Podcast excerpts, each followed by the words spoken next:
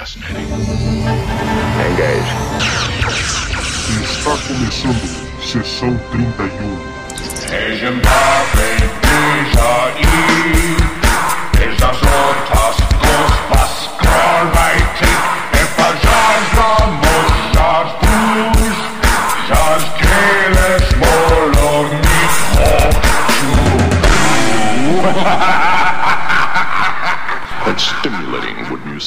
Olá pessoal, eu sou o Valdomiro e hoje nós vamos falar de The Emissary, vigésimo episódio da segunda temporada de Star Trek The Next Generation.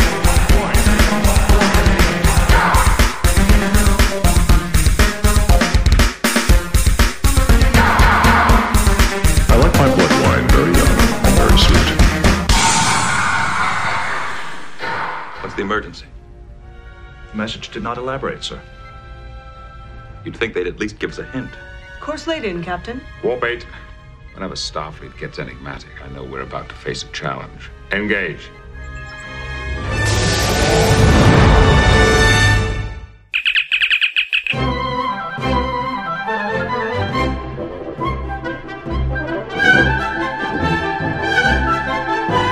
Olá pessoal, estamos começando mais um podcast e quem está aqui comigo novamente é a Luísa Cimete. Fala Luísa!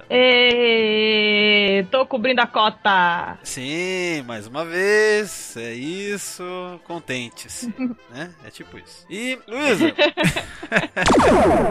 vamos lá, então, podcast de episódio, vai ter leitura de sinopse feita por você, obviamente, e, como sempre, vamos lá, opiniões de maneira geral em relação a The Emissary, o episódio de hoje. E aí? Antes de eu falar minha opinião, eu só quero saber se eu assisti o episódio certo.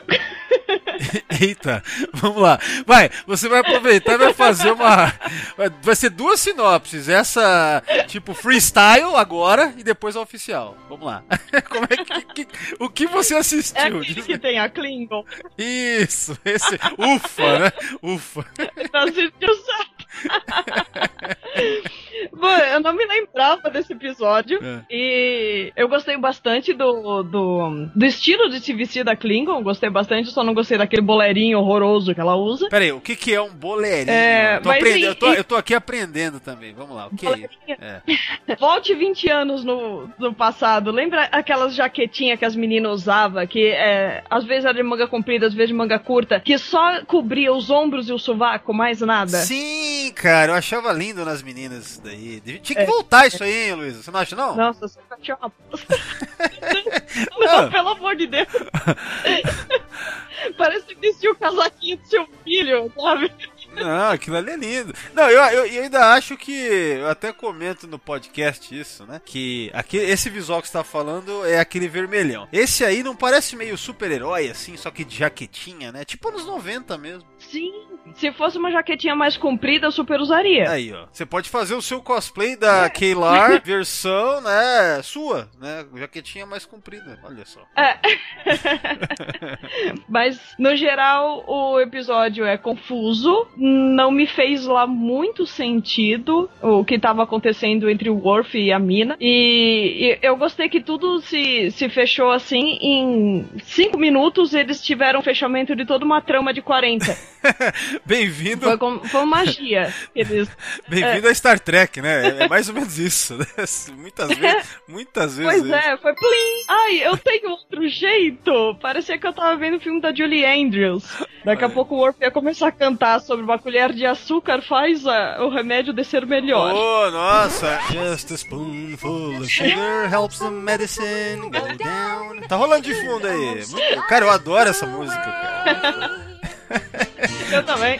Mas o. Foi muito bom. Ô Luísa, É, você sabe que eu- essa parte, essa Ah. parte que eu acho que você falou aí, que você falou que você não entendeu, assim, que não é que você não entendeu, você achou que é vago, né? Sobre a questão do, do, do- do relacionamento deles. Acho que é isso que você quis dizer, não foi? Sim, isso mesmo, é vago. Assim, ó, tó, aconteceu um negócio aqui, ninguém sabe o que aconteceu, mas tá incomodando. Cara, eu vou falar pra você que eu passei, assim, vários minutos em elucubrações tentando entender isso. E eu acho que eu cheguei no ponto para as pessoas saberem do que se trata, ou pelo menos do que eu acho que se trata, essa porra toda. Tá, tá aí, o- tá aí o podcast, aí continuem ouvindo, mas eu fico um bom tempo tentando entender isso e eu acho, de fato, eu acho que eu cheguei no ponto, tá? Eu acho que é isso. É, eu espero É. que sim, porque eu tava igual o Data, a hora que ela pergunta, e aí, o que, que você tá achando do que tá acontecendo aqui? E o Data fala, é, eu vou ver o negócio lá fora.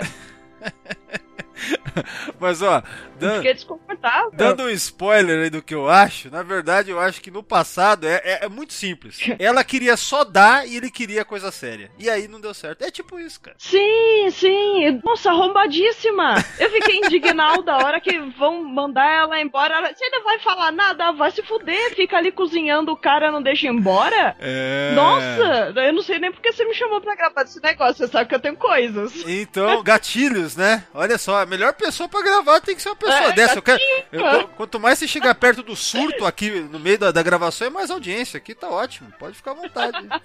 Você devia ter me chamado pra gravar o podcast inteiro. Ia rolar pau aí. Caralho. hora. Imagina, cara. Olha aí, perdi a oportunidade. Mas pelo menos tem esse momento aqui, né? Mas você não acha que é isso? É tipo isso. Ela, a mulher queria só um one night stand e o cara queria levar pra vida. Então ela falou: foda-se você, cara. Você tá louco.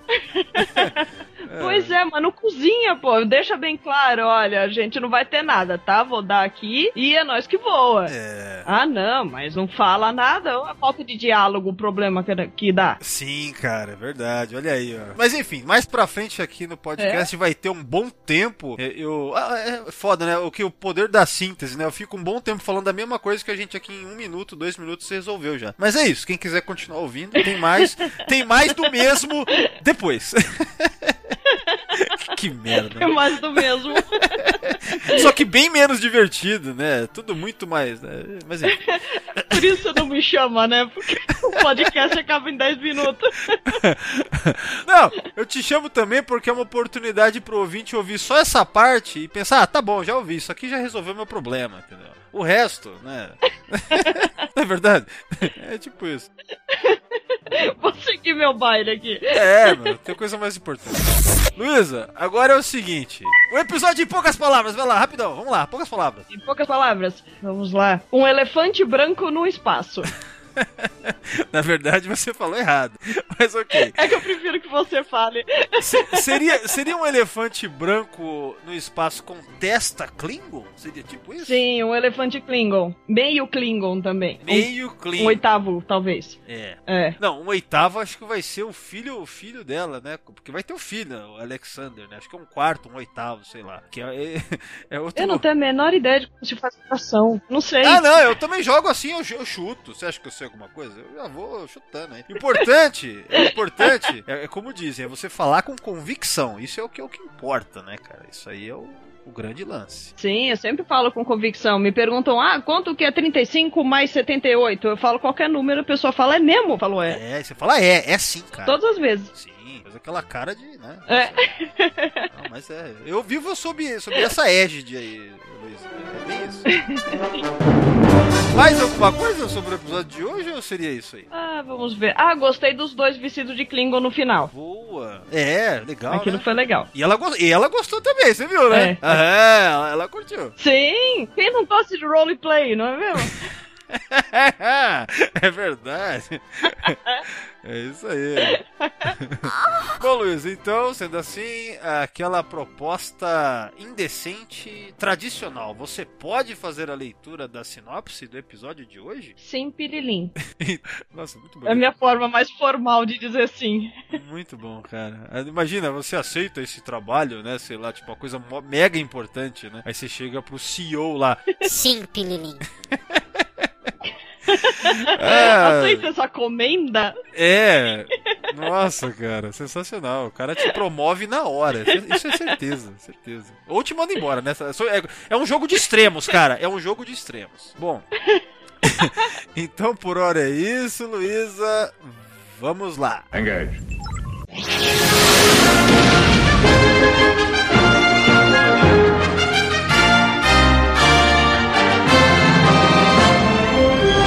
É ordenada um encontro de emergência para coletar um enviado especial viajando. Eles não recebem nenhuma informação sobre a natureza da emergência, apenas que serão informados pelo emissário na chegada. Trata-se de Kaylar, uma meio humana, meio Klingon, que foi enviada para lidar com a nave de guerra Klingon Tong, que está no espaço profundo com uma tripulação há 75 anos em estase. Eles são anteriores à atual coexistência pacífica entre a Federação e o Império Klingon, e no que lhe diz respeito, os guerreiros Klingon a bordo ainda estão em guerra. Enquanto a Enterprise busca encontrar uma solução pacífica para o problema, Kaylar e Worf tentam resolver suas diferenças e pendências antigas, por conta do fim de seu relacionamento íntimo no passado.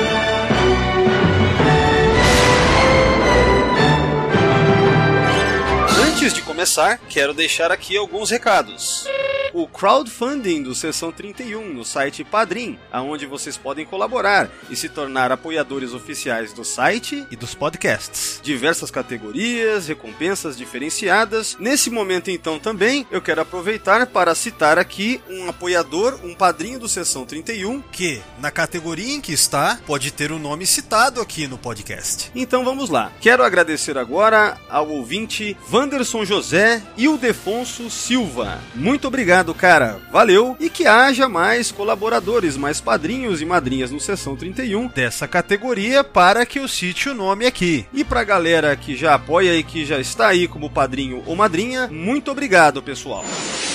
Lembrando também um recado importante, a grande novidade recente aqui, a Track BR Cast a rede de podcasts trackers brasileiros, pessoal. É muito fácil de ouvir os podcasts da rede, pode ser pelo Spotify, iTunes ou adicionar o feed no seu agregador de podcasts favorito. Fascinating. São então os podcasts do Diário do Capitão, da Nova Frota e daqui do Sessão 31 que compõem essa rede, essa central de podcasts de Star Trek brasileiros fica muito fácil para acompanhar, tudo centralizado. Então, fiquem ligados na rede Track BR Cast.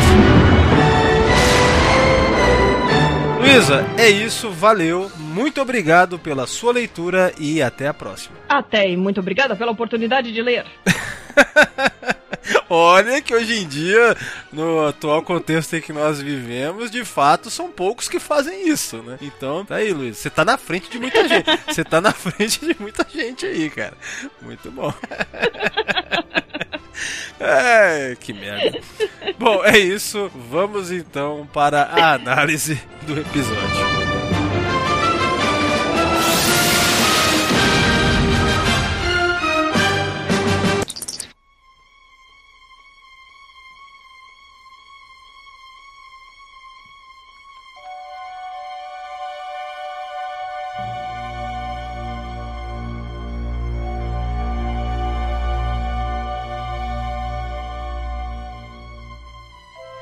Pessoal, eu tô aqui com o Ricardo mais uma vez. Fala, Ricardo, e aí? E aí, pessoal, beleza? Mais uma vez para discutir episódios legais de Star Trek.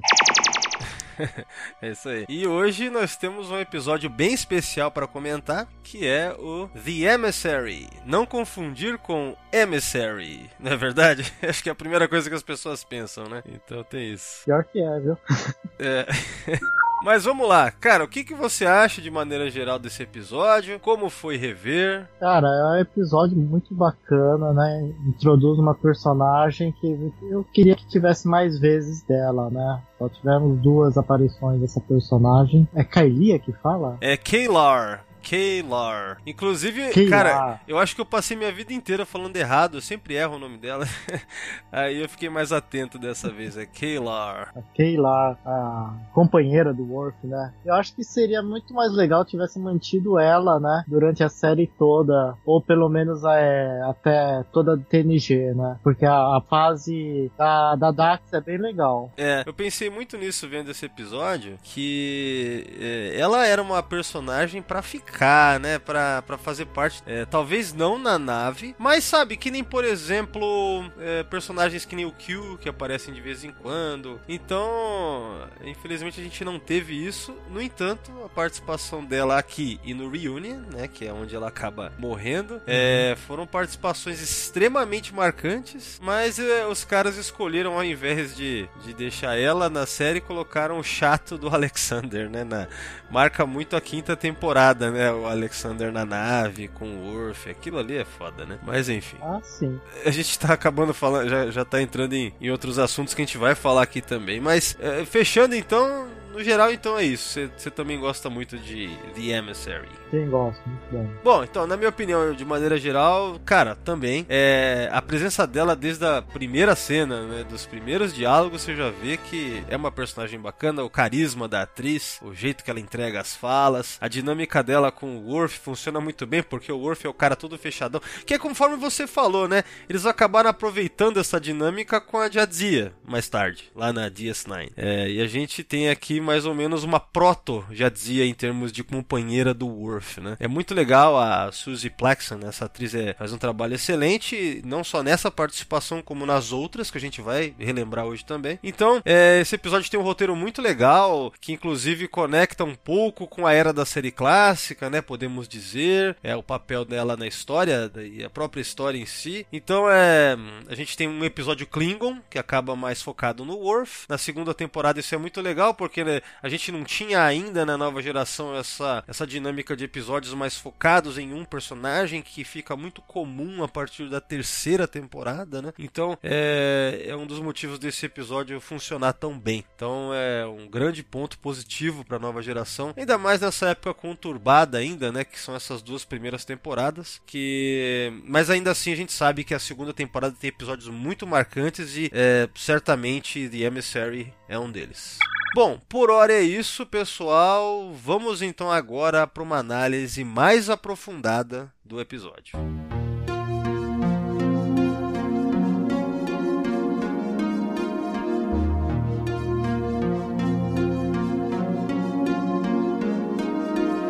Vamos lá, o episódio começa, Ricardo. E aí a gente tem as já, aqui não dá para dizer que são tradicionais ainda, né? Essa é a terceira vez que aparece na série, mas vai se tornar cada vez mais comum a gente ver os caras jogando um poker não é verdade? Então aqui nós temos mais uma vez, né? E é uma cena bem legal. É sempre legal, só que como eu não entendo porra nenhuma de poker, então eu nunca entendo meio, nunca entendo direito. Mas a gente pega pelo menos a, a dinâmica da cena, as expressões, né? É divertido. Você entende de poker, cara? Não, eu também não, cara. Eu fico olhando pra, essa, pra essas cenas eu fico com aquela cara de interrogação. Eu sei que tem a parte do de você forçar outra pessoa a jogar a mão, tal, alguma coisa desse naipe, mas eu não, não entendo as regras, não. É, pior que eu já joguei umas duas vezes, cara. E uma delas eu até ganhei. Só que foi há muito tempo atrás e eu não lembro. Foi É muito a na- sorte de principiante, É, foi tipo isso e eu aprendi na hora, me ensinaram e realmente eu aprendi na hora, só que depois eu nunca mais joguei, esqueci, é isso aí. O Hiker tem uma hora que fala assim pro Worf, ah, o Iceman, é, não sei o que, ele faz um comentário sobre o Worf, é, o Homem de Gelo, né, não é isso? Como é que ficou a tradução? Deve ter sido Homem de Gelo, permanece, né, dizendo que o Worf é um cara frio, porque ele nem sorri e tal. E isso depois, de uma cena mais pra frente, o, o Hiker vai fazer uma referência a esse termo de novo, né, que ele fala, ah, o Homem de Gelo derreteu, né, Tem sentimento, alguma coisa. É, porque o. Parece que o poker ele tem muito isso de você pegar dicas da expressão da pessoa, se você conseguir descobrir que, que a pessoa. Quando é um momento que ela sabe que tem uma boa mão, né? Por isso que eles falam que trabalha muito nesse, nesse sentido. Ó, uma coisa que eu quero comentar, na ponte, quando eles. Porque assim, eles recebem, né, uma comunicado tal, dirigir-se à ponte, não sei o que, a mensagem que chegou da. que vem da federa, da, da frota estelar, né? Uma mensagem da frota. E daí, é, a gente vê, como uma curiosidade, tem essa timoneira que está ao lado do Data, que é a é, Ram. É, não, a atriz chama-se Ramsey. Não é isso? Ramsey. Mas a. essa oficial chama-se Clancy. Ah, sim, Alferes Clancy, isso. Isso, Alferes Clancy. E ela apareceu em dois ela episódios. começou oficial de engenharia, né? É, então, em dois episódios ela aparece, só que ela aparece na engenharia no Elementary Dear Data. Né, também dessa temporada aqui. Existe um livro. Acho que tem um. Então, olha tem um só. e-book que. É, então, eu tô vendo aqui, eu tinha visto essa informação, que tem um livro chamado. É um livro ou um quadrinho? Deixa eu ver aqui. É um livro, né? Chamado Many É um Splendors. livro. É um livro, Many Splendors, que hum, ele inclusive foi lançado em 2006, né? Não é tão antigo. E que consta que o nome dela, o nome dessa personagem é qual é o nome? Esmeralda, é isso? Isso, Esmeralda. Esmeralda o Clan, nick- o nome apelido. dela era ela. O apelido dela era ela. Isso, isso. E nesse Esmeralda. o legal é que esse livro também mostra esses oficiais, que nem aquele episódio Lower Decks da nova geração, né? É o único Lower Decks que eu vou comentar que existe, pra mim é esse, tá? Mas enfim, é... lembra um pouco essa ideia de pegar oficiais de baixa, é, de baixo rank, né? E mostrar do ponto de vista deles, é porque pelo que eu tô vendo aqui, na capa tem a Sonia Gomez, tem uma, é uma ilustração, mas dá pra ver que é a Sonia Gomez, que a gente viu lá no, no Kill Who, né? Uma pessoa, e até em outro episódio que eu não lembro qual agora, né? É, se tem ela aqui, a Sonia Gomez, tem, deve ter outros personagens também, menores, né? Que já apareceram, né? Ah, então, curioso. Mas é isso, já na ponte ela aparece aí. Ela atua bastante no, como pontas, né? Em várias séries e filmes. Ah, é isso na época, provavelmente. Ela é bem ativa até o. Ah, até hoje? É, Ela apareceu naquele Medieval to You, Ah, uma série. sim, sim. O Brasil ficou louco por você, que ela aparece como a irmã de uma das personagens, né? Até que apareceu bastante ela. Ah, tá. É, isso aí você tá vendo aonde? No Ela era uma. IMDB? Ela- Isso, ela era uma personagem secundária que apareceu bastante. Ah, tá. Mas About You já tem seus 20 aninhos já, não tem não? É meio velho já, não é? Já. Bom, logo após a abertura, primeiro ato começa e aí a gente vê ele se aproximando de um sistema que é o Bor Boradis, eles comentam, né? O primeiro posto da federação lá foi estabelecido há tanto tempo antes e que daí eles têm é, colônias ali, né, e tal. Então isso aí é bacana para estabelecer que tem planetas e colônias e bastante gente aí da federação que é o medo de dar merda por causa de quem está chegando. Essa é é a urgência que a gente vai vendo, né? Aí o legal é que a mensagem é transmitida por uma almirante da frota, que o nome dela é Gromek. Ela só aparece aqui mesmo, mas o que eu achei curioso é que é é uma almirante, e almirante em geral, que é gente boa, né? Não é nenhum cuzão e nem é nenhuma bitch. Então isso foi legal aqui, né? É, Uma relação bacana, né? Entre... não, não, não fica, como que fala, dando. soltando palavrão e dando patada nos outros, né? É, assim, né, palavrão já ficou mais pra essas séries atuais, né, cara? Achei, foi, foi um bom retorno assistir isso. Falar, olha só, se tratando com respeito, né? Olha, né? Bacana. Vamos lá, qual é a grande informação que ela passa aí? Passa novas coordenadas e que ela fala que é imprescindível que ele chegue na hora. Não pode ser depois, né? Que ele tem que chegar no ponto na hora, né? É, eu, eu acho legal que nesse ponto eles começam a conversar sobre, sobre essa capacidade desse como esse mensageiro está vindo, ou seja, a tecnologia é, desse probe, né? Que eles chamam de. Porque, no final das contas, é desenhado para apenas caber uma pessoa mesmo. É, é bem legal isso, né? Um torpedão assim, que a gente vai ver em tela. Que tem uma curiosidade muito legal sobre essa sonda barra torpedo, barra. Agora, é, você viu essa curiosidade que é muito legal? Que é a mesma, é a mesma, sabe, o invólucro que é o que foi usado, que é um redress daquele torpedo fotônico, que é o caixão também do Spock no Star Trek 2 e 3. Curioso, curiosamente, eu acho que é uma das primeiras coisas que a gente lembra também quando vê a cena, né? Porque lembra a ideia de colocar um cara numa espécie de torpedo barra sonda, né, meu, naquele objeto. Eu, eu, quando eu vejo eu me lembro disso, mas a informação eu não lembrava. Porque eu já tinha lido nesse, eu- esse livro aqui eu já li há muitos anos atrás, então só não lembrava dessa informação. Curioso, né? Isso é uma parada legal. Não, ele não é a única ligação que nós temos com os filmes da série clássica em termos de produção. Depois a gente vai comentar. Tem mais uma coisa bem legal aí também, pelo menos. Sim, é realmente. Quando você vê a sonda lá, le- lembra bastante o torpedo que lançaram do Spock, né? Aliás, outra coisa também, é, como já está se aproximando do gente comentar dessa cena, eu acho que foi a primeira vez que eu vi esse episódio na versão remastered. Eu acho que foi. E a gente vê que houve algumas melhoras, né? Em alguns dos efeitos. E eu acho que essa cena também foi bem beneficiada, assim. Fica mais nítido, a definição toda em si, né? E ficou, ficou bem foda, assim. Achei bem da hora essa cena da, da sonda se aproximando, assim, quando eles estão encontrando com ela e tudo mais. Viajando em velocidade de dobra. Cara, essa, essa cena, quando eu vi, me lembrou um livro de Star Trek nacional, escrito por um brasileiro, me fale agora a memória do, do nome do livro, que há muito tempo atrás eu vi, que eu li, ele tinha disponibilizado em PDF para todo mundo ler, e aí aparece uma cena em que tem uma missão conjunta da Federação com os Klingons, e os Klingons eles têm que passar por um, um planeta que tem uma rede de vigilância interplanetária, né? E aí eles, a força de vamos, é, Black Ops Klingon, né? Desce no planeta em torpedos igual esse, né? Só com a parte de propulsão, né? E aí eles conseguem chegar no planeta sem ser detectado. Eu lembrei dessa cena, cara. Agora eu não lembro o nome do livro, cara. Uma pena. Se perdeu na minha memória. Mas é escrito por um brasileiro, um livro? Sim. Lançado no Brasil. Não, ele escreveu e lançou por conta mesmo, porque lançou. Ele disponibilizou para quem quisesse ler no, no PDF aí pra, pra galera poder ler. Né? Ah tá, então é uma fanfiction. Ele não só foi que... vender nem nada. Ah tá, não é licenciada, é uma fanfiction. Nacional. Tá, legal. Não, não, não era licenciada, é fanfiction. Oh, legal. Fan, que sei lá como que chamaria. É, é isso, né? É porque o foda, escrito, o foda é que hoje em dia, quando você fala fanfiction ou fanfic, né, sei lá, a galera só pensa em putaria, né? Porque é o que mais tem é fanfic de putaria. Mas também tem, tem coisa nerd, né, digamos séria, sei lá, é nerd mesmo, né? Que nem isso daí que é legal também, né?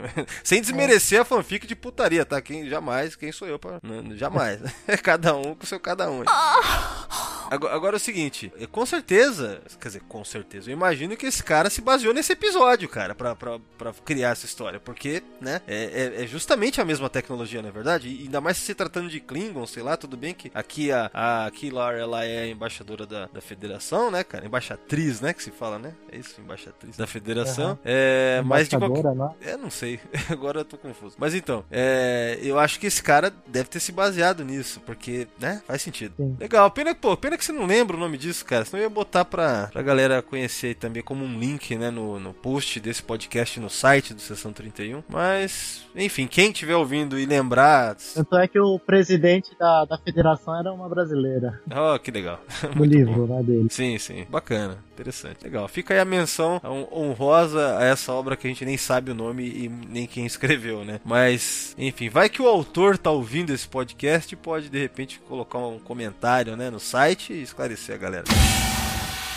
Bom, é, próxima cena, ele se dirigindo à, à, à, sala de transportes, a gente vê o O'Brien, né? O O'Brien cada vez mais com uma presença marcante na segunda temporada, onde a gente vê o O'Brien é, de fato como o nosso querido chefe O'Brien, né? Do, da sala de transportes, né? É, as temporadas vão avançando na nova geração, ele vai virando cada vez mais um personagem que está mais à frente, né? Ao ponto até né, de virar o Miles O'Brien que a gente conhece, né? Da DS9. Sim. Mas é legal, eu gosto de. Eu sempre gosto desse, da segunda temporada por causa disso também, sabe? Você vê o Brian crescendo cada vez mais, assim, aos pouquinhos, é bem sutil, né? Bem legal. Aliás, mas, mas, cara, para pra pensar, essa, essa sonda, né, essa tecnologia de viajar em dobra com uma pessoa dentro tal, e com suporte de vida, tudo certinho, cara, é uma tecnologia fodida pra caralho, se você parar pra pensar, né, cara? Imagina mandar um monte de espião pra uns lugares assim. É, foi o que o cara imaginou lá, o, o, o autor do livro do, do, da fanfiction aí, né, cara? É. Então, é muito, muito interessante, cara. E eu achei bonita essa máscara de suporte de vida, cara. Sim, sim, uma máscara legal. Mas então, o legal é que já é uma surpresa, né? O enviado, a gente não sabe quem é, não é dito tipo se é homem ou mulher. É de repente, não apenas é uma Klingon, mas é uma Klingon é bonita pra caralho, né? Então é, é legal isso. Nossa, tava linda, né? Ela já era linda quando tava como a doutora sei lá, né? Sei lá. É, isso, isso. No The Esquizoid Man, que é da segunda temporada também. Se eu não me engano, é o sexto episódio. Ou seja, mais pro começo da temporada. Esse aqui é mais pro final da temporada. É, esse aqui é o antepenúltimo episódio da temporada 2, né? Então, meio que ela tá nos extremos da temporada, só que personagens diferentes. E uma coisa bem legal também de continuidade que a gente pode dizer da segunda temporada aqui é que o Riker, ele ele introduz, né? Ele, ele fala com ela, ele dá o greetings para ela em Klingon. E lembra? Sim. Como é que chama o episódio do, do intercâmbio, cara? É o. Como é que é? é, é Honor, é, uma coisa de honra, como é que é? Me não, Measure of a Man não, é. É caralho, como é que chama o episódio? Puta merda, deixa eu ver aqui. Aqui, ó, A Matter of Honor. Eu sabia que tinha honra no bagulho. A Matter of Honor. Eu vi aqui no livro. E lembra? Então, quer dizer, foi bem marcante o Riker na nave Klingon. Então foi apropriado colocarem ele aqui. Foi algo sutil, assim, cara, de, de continuidade. Como aquele episódio foi muito legal. O Riker lá também foi muito legal a participação. Os episódios Klingons até aqui na nova geração, todos funcionaram muito bem. A gente pode dizer, né? Até esse ponto aqui, cara, sempre foram legais. Esse aqui é mais um, digamos, né? Porque já com o episódio mais focado no Worf, tem a Kaylar. Então ficou tudo muito bacana isso daí.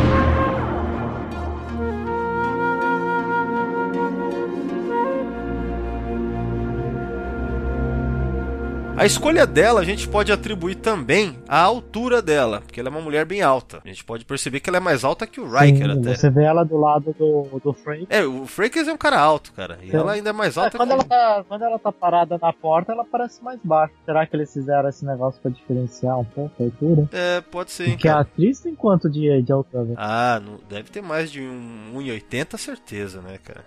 É o que eu acho. Algo muito interessante agora voltando para essa questão de bastidores. A Suzy Plaxon, ela foi quando foi escalada para o papel, a produção tinha ficado impressionada com a doutora Sailor no Schizoid Man que ela tinha feito. O escritor Tracy Tormey, que tinha escrito o episódio lá, ele queria desenvolver um romance entre a doutora Sailor e o Worf entendeu? A ideia inicial era para ser a, a doutora Vulcano. Olha só, né? Só que aí mudaram isso. Ele não gostou desse, de terem mudado. Ele reclamou, inclusive. E ele disse: tem palavras dele aqui dizendo que se tivesse sido Vulcana, teria sido muito mais interessante, na opinião dele. Eu fiquei com isso na cabeça. Eu não tenho como reclamar da, da Kaylar, não tenho como reclamar dela ser Klingon de forma alguma. Mas fiquei com isso na cabeça. Imagina um universo alternativo onde, né? É, na verdade, o romance foi com a, com a doutora Sailor, né? Eu achei curioso isso. É interessante. É, eu acho que ficaria muito esquisito, né, com a, com a Sailor. Eu gostei como, como foi colocado aqui, né? Sim, eu também, cara. Outra coisa também que, que a gente que eu vi aqui em outro livro, que é o livro Star Trek The Next Generation.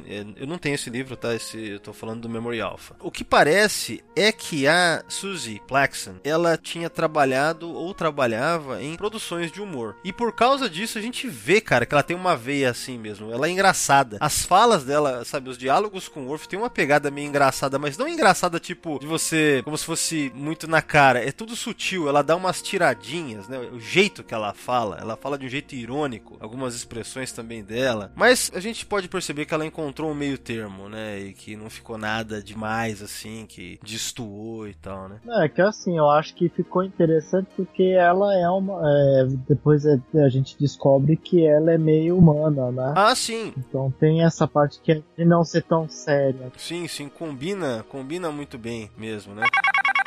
O, o, diretor Cliff Bowl, eu tô vendo aqui, ele diz, e tem um comentário dele no Captain's Logs, The Unauthorized Complete Track Voyages, que é um livro que a gente até comentou sobre ele no sessão 31 anterior, que também tinha informações no caso do episódio lá da DS9. Enfim, coisas de bastidores. Ele diz que ele gostou do episódio, ele achou que o Michael Dorn fez um grande um trabalho legal, gostou da Plexan, o Morris Hurley também elogia, né? Ele elogia que tudo funcionou e tal, que é legal ter esses episódios para quebrar um pouco, tirar um pouco daquele negócio super intelectual da nova geração, né? Que muito centrado naquele universo deles. É, é um episódio de respiro, né? Também disso. Então, é, eu concordo totalmente. É bem isso mesmo.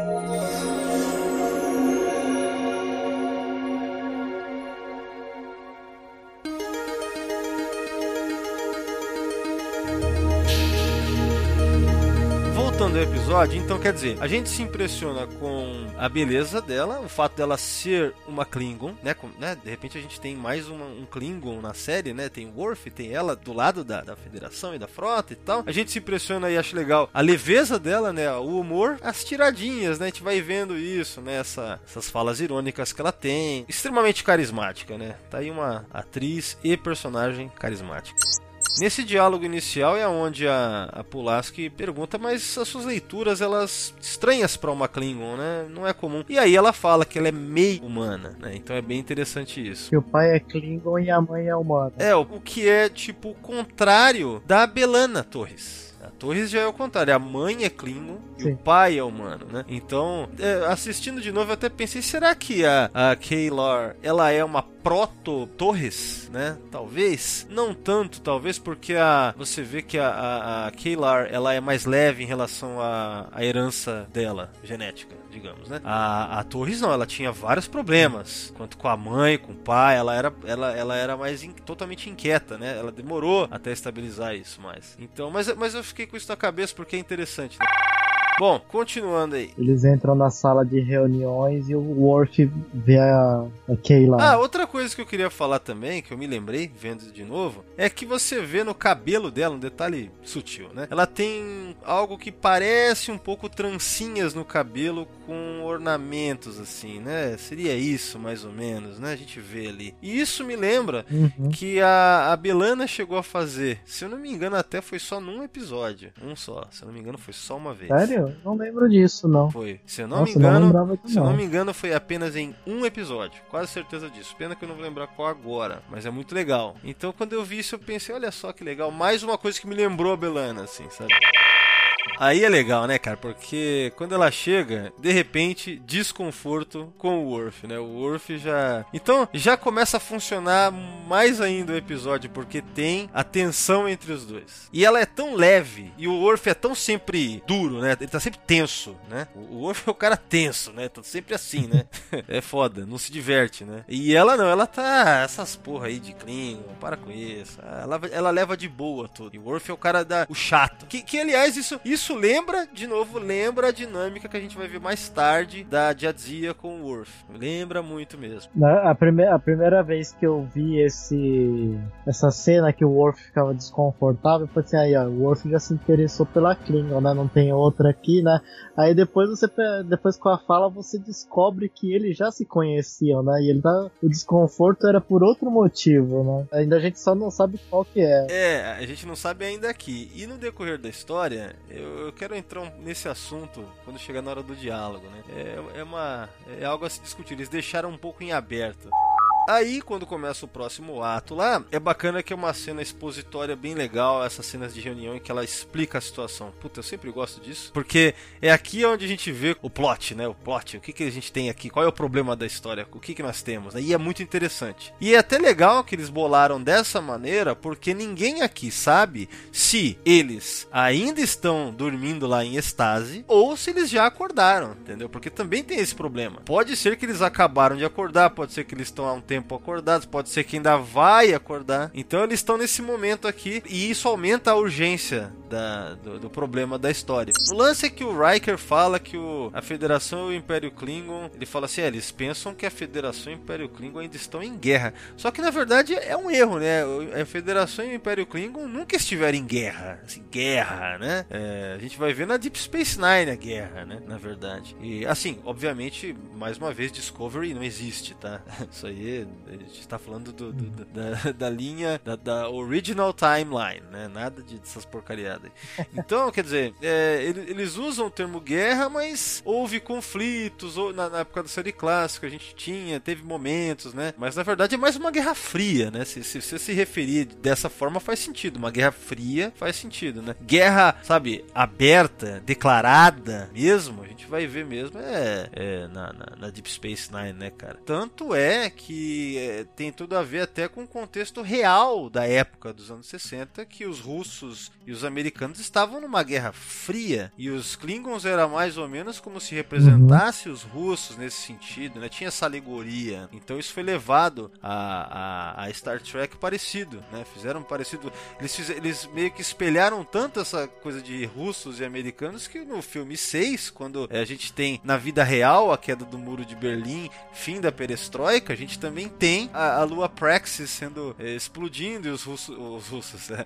os Klingons precisando de ajuda e, a- e- a partir dali você tem o Tratado de Kitomer, né? Aquela coisa toda. Então, quer dizer, é, é meio que era espelhado isso, né? Então, guerra, guerra. A gente pode entender que o Hiker tá simplificando as coisas, né? E tá tratando como guerra, né? Nesse aspecto, talvez ele né, deve, deve ser isso, né? Porque se for fazer as contas aqui, ele 75 anos antes desse episódio é mais ou menos de- nos filmes da série clássica lá, né? Então, é, ali, antes do. Mesmo se for antes do filme 6, então não é guerra, guerra, né? É, eu também questionei isso, por que, que os Klingons estariam acordando e atirando pra posto avançado da Federação? Será que seria É, uma coisa não. tão. É, também não. É, eu também eu, no, no episódio não é explicado porque eles foram colocados em criogenia, né? E lançados no espaço. né? Não é explicado. E também, vamos ser sinceros, o que, que uma nave Klingon ia fazer de diferente pro. Eles iam de- destruir algumas colônias, mas quando a Federação chegasse, eles já tinham ido pro espaço, porque a tecnologia da Federação já tá muito mais avançada. É, né? então, já- isso me lembra muito. Seria mais, teria mais sentido se falasse que era algum vários pelotões aí de Klingons em estase, né? Uma, um planeta em que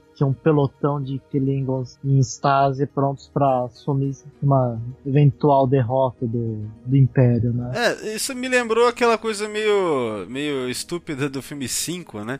Quando começa, tem aquele, aquela ave de rapina lá e tem aqueles Klingons genéricos, assim, lembra? É, que, que eles veem uma. O que, que é? Um satélite da Federação? Não lembro se era um satélite, uma sonda. Que os caras só atiram por atirar. Foda-se. Ah, a gente é baderneiro. Vamos atirar. Né? Lembra? N- não tinha plano, não tinha nada. Eles só. Então, quer dizer, tam- ali também é sem plano, assim. Vamos atirar porque a gente é Klingon, a gente é mal, sabe? Porque o roteiro do filme também não ajuda naquela, nessa parte, né? Então, me lembrou isso aqui, é, um pouco. Eu fiquei pensando nisso. Falei, peraí, mas por que, que eles sairiam eles numa nave só, entendeu? E, e, e, assim, não é uma guerra, guerra ao ponto de. Então, realmente, essa parte do roteiro, é porque a criogenia também é, é, realmente ficou vago, né? Eles deixaram de lado essa lógica para contar essa outra história legal pra caralho, que é esse problema que tem que resolver, o que fazer, né? Mas é, realmente esse é um ponto que, que é um ponto fraco, talvez. N- não temos aí uma explicação tão. Não, não temos a explicação mesmo dessas coisas, né? É isso aí. Assim a gente vai começando a estragar o episódio, tá vendo, Ricardo? É assim, ó, a gente vai. nessa conversa.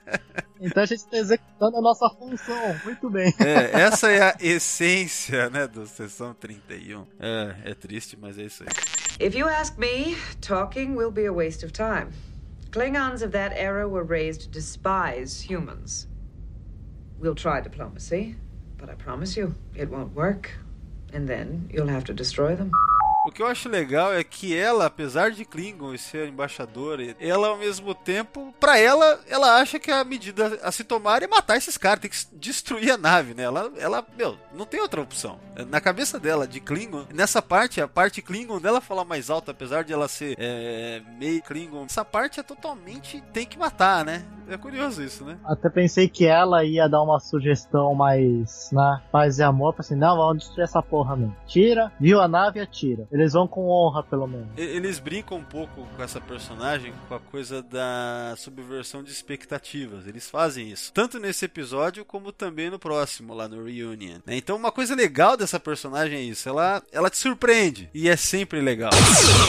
O legal é quando ela fala que é pra destruir o- os Klingons, o Worf fica com aquela cara lá, né? Isso aí. Nem ouvindo o que essa mina tá falando.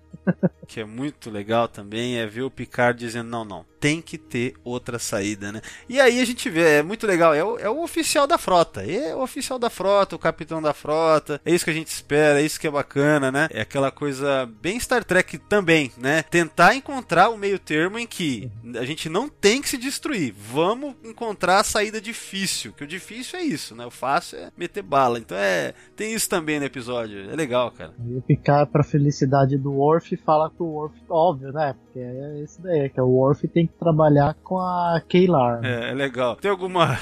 Você tem algum, alguns motivos pessoais, né? Motivos pessoais pra não querer? Sim. o Picard só olha. E, É, e, e- e motivos profissionais? Ele, não. Então, é, eu tiro o meu, meu pedido de. Porque ele tentou vai trabalhar, escapar. rapaz.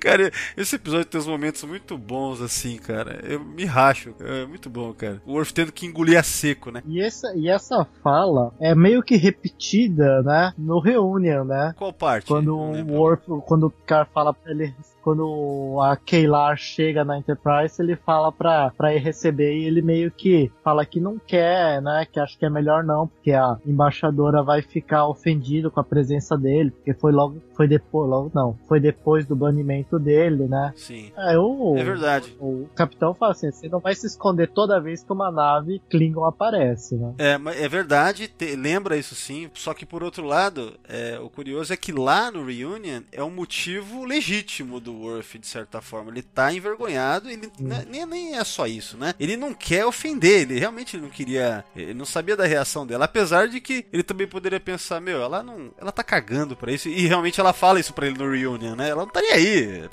pra essa coisa de tradição Klingon. Ela acha tudo uma besteira, né? Mas é, já não é mais. Lá no Reunion já não é mais esse Worf querendo evitar ela a todo custo, porque sim. Não. Lá ele tem pelo menos uma razão baseada nessa coisa toda que ocorreu com ele no Sins of the Father, né? E tal.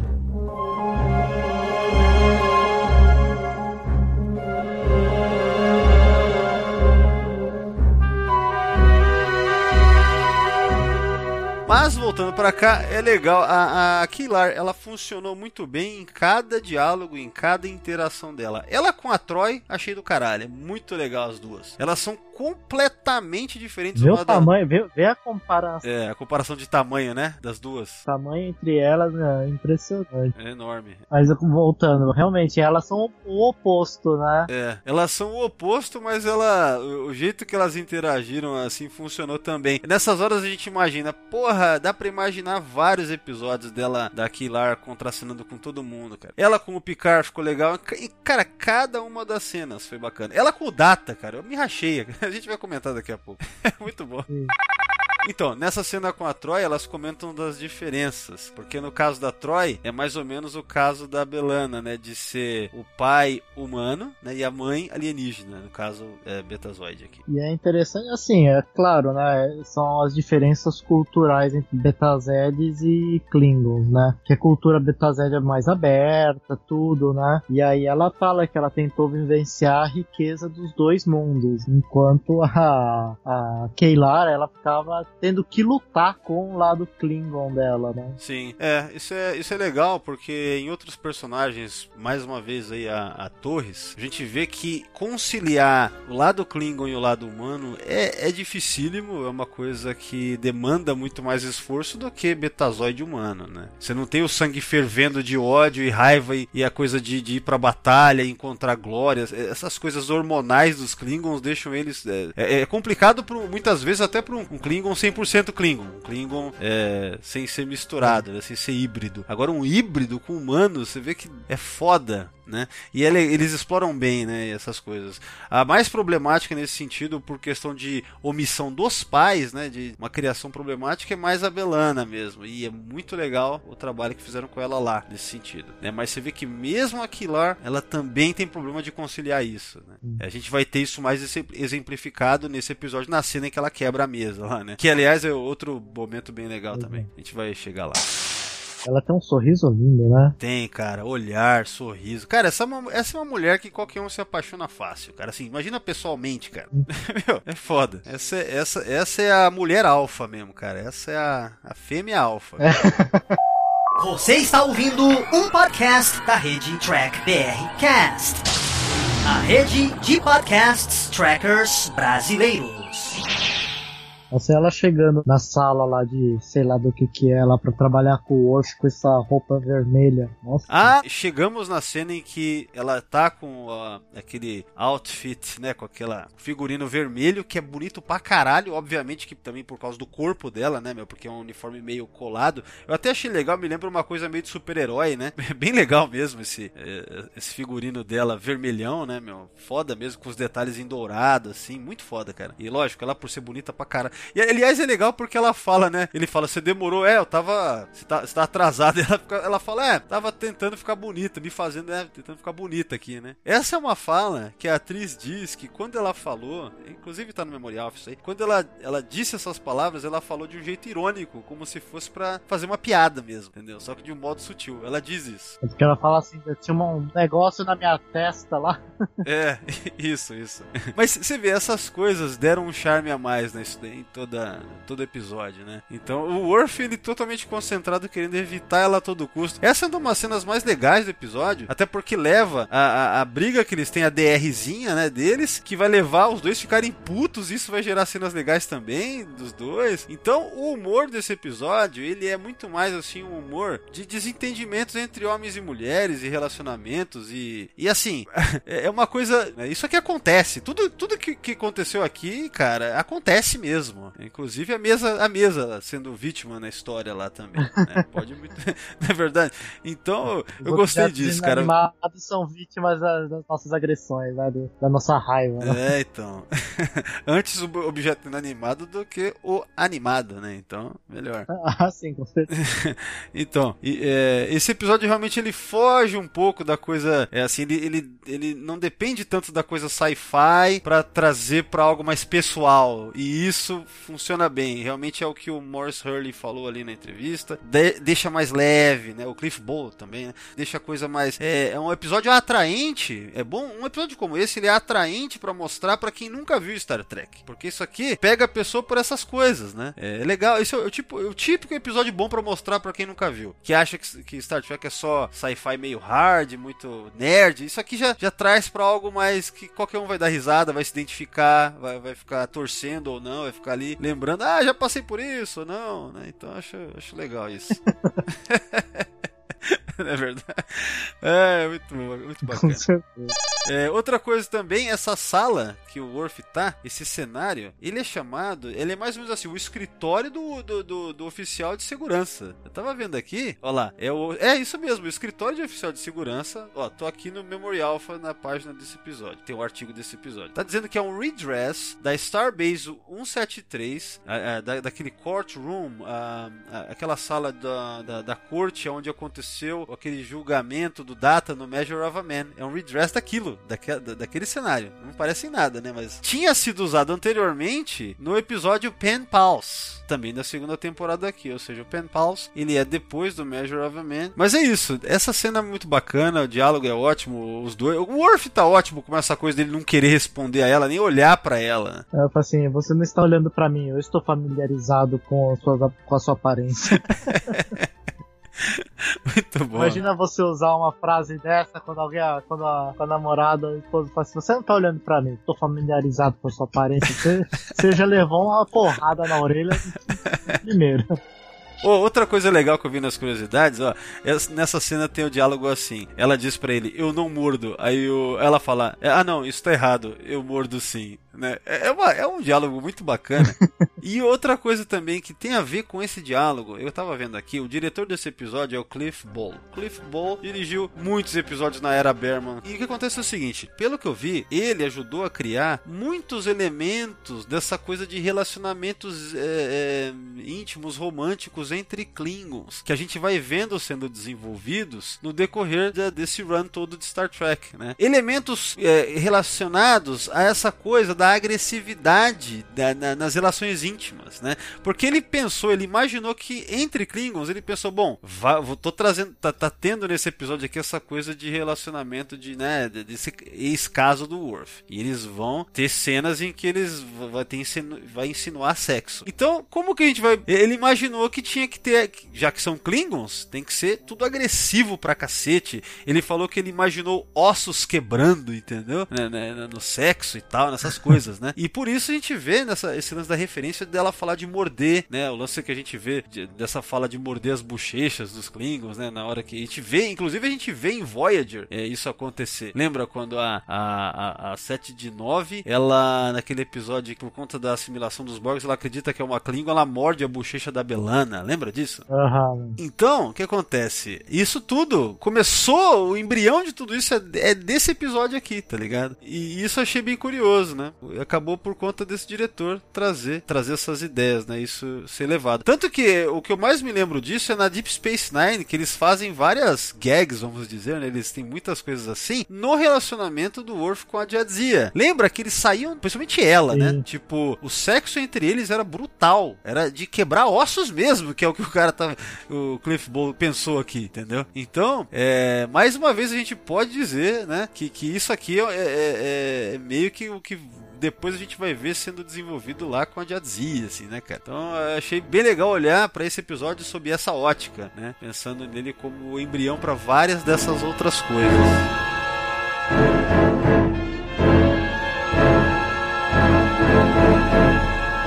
Quadro atrás do, do Worf lá que ele, ele fez parte de um outro episódio, né? É, eu vi isso no Memorial. Eu. É, eu vi isso também, eu esqueci o que que era agora, cara. Era... É, é, um, é um mapa, é um, é um mapa do, do set, dos setores da federação, e acho que foi no cons... Ah, con, con, Conspiracy, é esse Conspiracy da primeira É, temporada? acho que é Conspiracy, no 25 episódio da primeira temporada. Sim, é mapa o- estelar. Os parasitas neurais lá, né? Gloriosos parasitas neurais. Agora que eu queria começar a falar sobre algumas dessas falas que a gente vai tentando entender como foi esse relacionamento passado deles e o porquê dessa resistência do Worf, né? Olha só, quando ela diz, você não tá nem olhando pra mim, aí ele fala, eu estou familiarizado com a sua aparência. Aí na sequência ela fala assim, não te dá nenhum prazer em me ver de novo, Ela fala assim: o problema não foi tem, termos tentado e não ter dado certo, você sabe. Acho que eles nem chegaram a tentar, né? É, então, aí é que Ele tá. nunca deu a chance. E nunca deu a chance, né? Aí ele fala, nunca? Aí ela diz, que eu acho que é muito curioso. A gente tem negócios inacabados. Isso. Resumindo, o que me pareceu aqui, e a gente conectando com a cena que vai aparecer lá na frente, é que o Worf, ele na verdade queria algo sério com ela, e ela queria, se ela diz que tem negócios inacabados, o que, que ficou aca- inacabado? Eles não treparam, cara. Ela queria sexo, ele queria amor. Vamos dizer assim. Ele queria uma relação pra vida inteira. Cara, mas é isso. É isso, cara. Ele queria uma relação pra vida inteira, ela queria só trepar, tá ligado? Aí, quando no holodeck, o que acontece? Eles trepam e o Worf já quer casar com ela. Ela, não, peraí, meu amigo, isso aqui é- não tem significado nenhum, cara. Entendeu? É isso, essa é a minha leitura. É, aquele negócio, é o, ca... é o Worf é o romântico, né? É, cara, o Worf, ele, ele quer casar, tá ligado? E ela que é a. Entendeu? Tipo, porra, é essa? É só uma, trepa, é uma trepadinha, entendeu? Então, é isso que me pareceu. Eu não tô nem falando da, daquela cena lá. Aquela cena lá, ela nos ajuda a entender essa aqui em relação ao que aconteceu lá seis anos antes. Porque eles falam que foi há seis anos atrás. Então, é, é muito vago, as informações são vagas, mas eu acho que é isso. Só, eu acho que só pode ser isso. Porque se ela diz nós temos negócios inacabados, é a gente não meteu, né? Não é isso? Muito provavelmente. É, cara, porque quando acontece, ele fala, não, quando, quando eles. O Worf já tava pronto, já tava levando flores, champanhe e morango, e ela falou não. Não, tanto que quando eles eventualmente transam no holodeck, o que, que ele faz? Ele já quer invocar lá o rito de, de, de, de casa, tipo um casamento. Você agora é minha mate, né? Tal, acabou, você é minha. É. E esse é o ponto da discórdia deles. Então deve ter sido o mesmo ponto de discórdia é, tantos anos atrás. Só fica meio vago porque deveria ter uma cena no holodeck que ela fala: Ah, não, de novo isso, tá ligado? Aí ficaria mais claro ainda, entendeu? Mas eles não tinham transado também lá atrás. Então parece que o Worf, ele tentou uma coisa, ela não quis transar com medo, talvez tenha sido isso lá atrás, ó. Puta, ele tá levando muito a sério, não vou transar, porque senão ele vai querer mais sério. E aí ficou, eles saíram de perto um do outro. Aí chega aqui, ela, ah, foda-se, vou dar. Deu, entendeu? Aí ela tomou, é, sabe, tipo, ela caiu na mesma armadilha que ela evitou tantos anos antes. É, dá pra entender isso, né, cara? Que, que ele tentou o, um relacionamento com ela, ela não tava preparada. Tem, falam que tem até um. Aí já não é canônico, né? Porque é um livro. É, são, são dois livros. São livros licenciados. É, foi o Peter David que escreveu. E nesses livros conta. Tem umas, mi- uma missão lá. Eu vi mais ou menos um- uma sinopse. Que daí fala que eles. É, mostra como é que eles se conheceram, como é que se deu esse, esse romance lá, né? Não sei detalhes, não vi tantos detalhes, né? É, O Worf ainda era um, um cadete, né? Isso. Se não me engano. É, isso aí, ele ainda era um cadete e tal. Tanto que ele usa aquele uniforme de cadete que a gente viu lá no, lá no First Duty, né? Eu vi na capa, assim, na, na ilustração. É, esse livro aí é de 93, eu tava vendo que ele é de 93, ou seja, quatro anos depois desse episódio, esse episódio é de 1989, né? Mas é isso, cara, eu fiquei com isso na cabeça, assim, sabe? Tipo, eles deixam meio vago, até porque na nova geração e toda essa era de Star Trek era muito puritana, assim, a coisa do sexo, né? Até Até porque eles pensavam que era algo para passar em qualquer horário, pensavam que era para todas as idades também, então referências a sexo eram mais sutis, não era tão assim, né? Mas se você lê nas entrelinhas, parece que é isso. O Worf era o chato desde o começo. Aliás, a gente vai ver de novo isso em muito maior grau lá na Deep Space Nine com a Jadzia também. Então tá vendo como que todos esses elementos, esses elementos da Jadzia com o Worf lá, já estavam todos aqui no Emissary. The Emissary. É curioso isso. Porque o Worf ele vira um chato com a Jadzia também, com essa questão de você é minha, ah, casamento, não sei o que. Ele pesa tanto na orelha dela e ela leva tudo tão mais leve, tá ligado? Então é. Ainda mais ela, né? É, ainda mais ela, com várias vidas, experiência e tal, né, meu? Então é, é interessante essa parada, né? Como, como que tava tudo aqui já. Só uma, um comentário. Eu sinto uma falta de, de sair livro de Star Trek aqui no Brasil, cara. Antes tinha uma produção é, da Aleph pouquinha, mas tinha. Hoje em dia eles, a Aleph só lançou um, né? Queria que eles tivessem lançado mais. Relançado, na verdade, né? Atualmente, né? Sinto falta desses livros. É, o foda é que também no Star Trek nos anos 90, que era esse período aí, tinha uma relevância no mundo pop muito maior e o lucro que o merchandising e esses materiais licenciados davam era muito maior, né? A nova geração era um sucesso e as séries que vieram depois também, não tanto quanto a TNG, mas ainda se mantinha, então era uma expansão. Hoje em dia Star Trek é irrelevante, né, cara? Essas séries novas são uma porcaria e não, não atraem público e não tem, assim, sabe? Você não vê, não tem nenhum material licenciado praticamente, tem coisas pingadas, assim, sabe? Então, sinto lhe informar, Ricardo, mas vai continuar assim mesmo. Por um bom tempo, viu, cara? Olha. Tristeza, né? É, vai no sebo, procura. Mas eu acho que eu comprei quase todos os livros dessa, dessa época. É, então, releia, releia os livros. É, é isso que sobrou. Bom, uh, o que acontece? Isso tudo que a gente falou sobre tentando desvendar um pouco do passado do Worf, nesse diálogo a gente tem esses pedacinhos. A questão é, na cena eles começam a discutir, né? Porque ela não vê se ela não vê o porquê. Ah, não, não adianta nada, meu. Esses Klingons a gente tem que destruir eles mesmo. O Worf é o cara que já é essa coisa, seguir ordens. Porra, a gente foi incumbido disso daqui, ah, uma saída, ah, tô perdendo tempo, ela, né? E aí começa uma tensão mais crescente ainda que vai levar a essa briga aberta, essa discussão, né? Então aqui é a DR mesmo, né? Aberta mesmo. Ela tirando o sarro da, do Worf, porque ele fala, ele fala assim, ó, nós temos ordens de arranjar opções, não tem opções, ela fala, né? Ela fala assim, cada, onde, o que aconteceu com aquele ma maravilhoso fatalismo Klingon pra ele, né? Já, já, já provocando ele, né? Starfleet hasn't improved you one bit. You're as stubborn as ever. Are you going to carry out your duties or aren't you? Uma frase interessante do Worf que ele fala assim: ó, trabalhar na, nessa nave me, me ensinou que a maioria das situações tem mais de uma solução, né? Sim, isso sempre me lembra o Spock, né? Quando tem aquela frase já clássica dele, né? Que virou clássica, que é sempre há possibilidades. Então me, me parece uma coisa não só vulcana, mas também da, da própria da própria Federação Frota, né? Essa coisa, então é legal isso. Uhum. Tem a ver com a. acaba virando um, um, um certo mantra de Star Trek, né? Sempre há possibilidades, sempre há outras opções. Isso é muito ligado ao otimismo que tanto se fala que tem na franquia e tem mesmo nessa é exemplificado, trazido nessas frases, né? Então é, tem tudo a ver, porque por ela mata e acabou.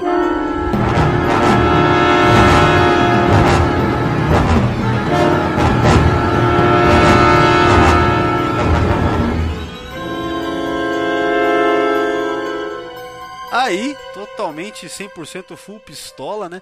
Nessa. Ah, cara, eu queria comentar. Na hora que ela sai do turboelevador putíssima, né? Passa um tripulante por trás. Um moleque, dá pra ver que ele é bem novo. Esse cara era chamado informalmente, lá pela galera no background, de Young Blood. Young Blood.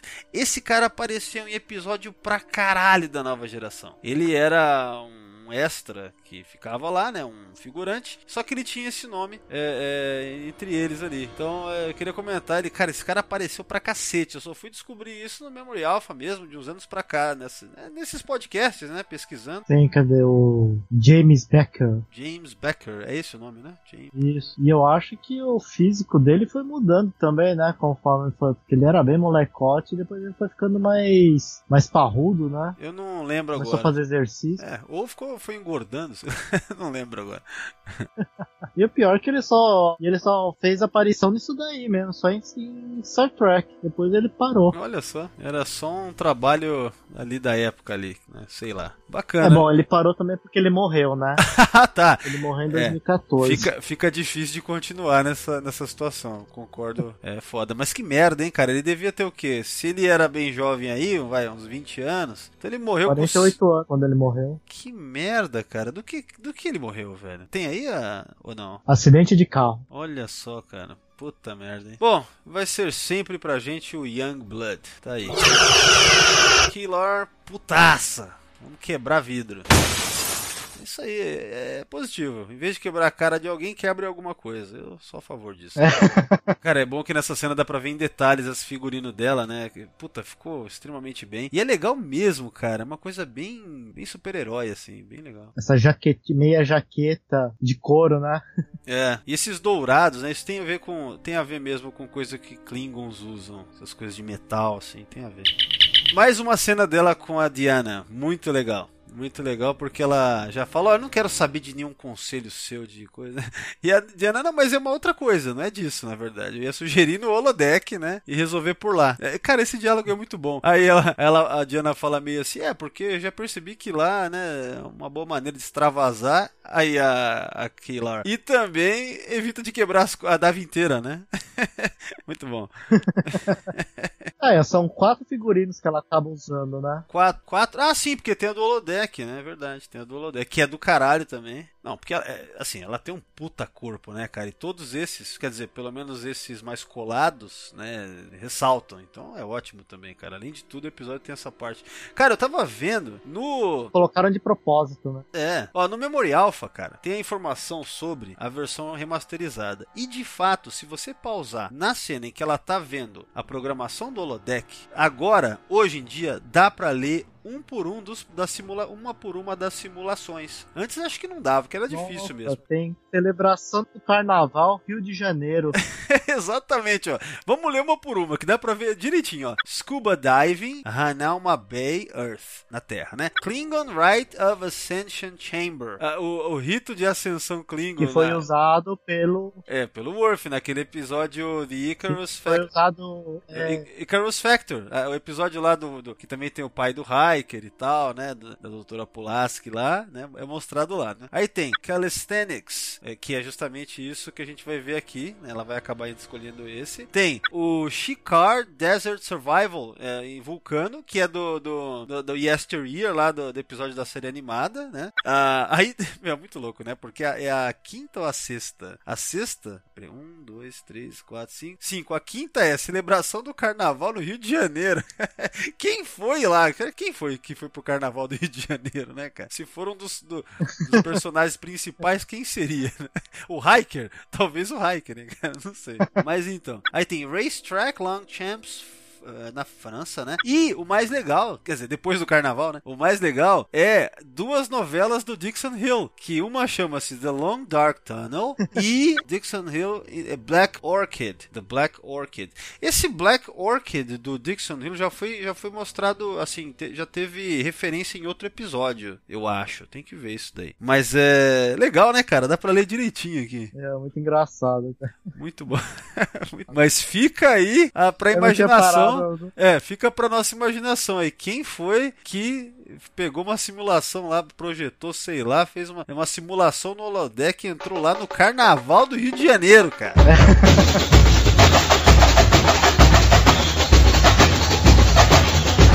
Bom, corta a cena, né? Vamos voltar lá pra ponte. Tem lá o Picard falando com o Data. Cara, vai ser muito legal isso também. Outro momento de humor aí, né? O Worf também, ao seu modo, está puto. Ele não quebrou nada, pelo que parece, mas está putaço e voltou lá pro trabalho, lá na- na- no posto dele. e o Picard vai perguntar, o Worf já tá todo alterado, né? A voz dele tá, tá falando alto ali, agressivo, né? Ele tenta controlar. Já dá uma chamada, o Hiker dá uma olhada meio esquisita pra ele. É muito foda, né? O, o Picard chama ele ali, "Ô, tenente, pô, preocupado aí, acho que você devia relaxar, né? É, ele ordena, né? Eu ordeno. Eu tô relaxado, cara. Eu tô relaxado, porra! Muito bom.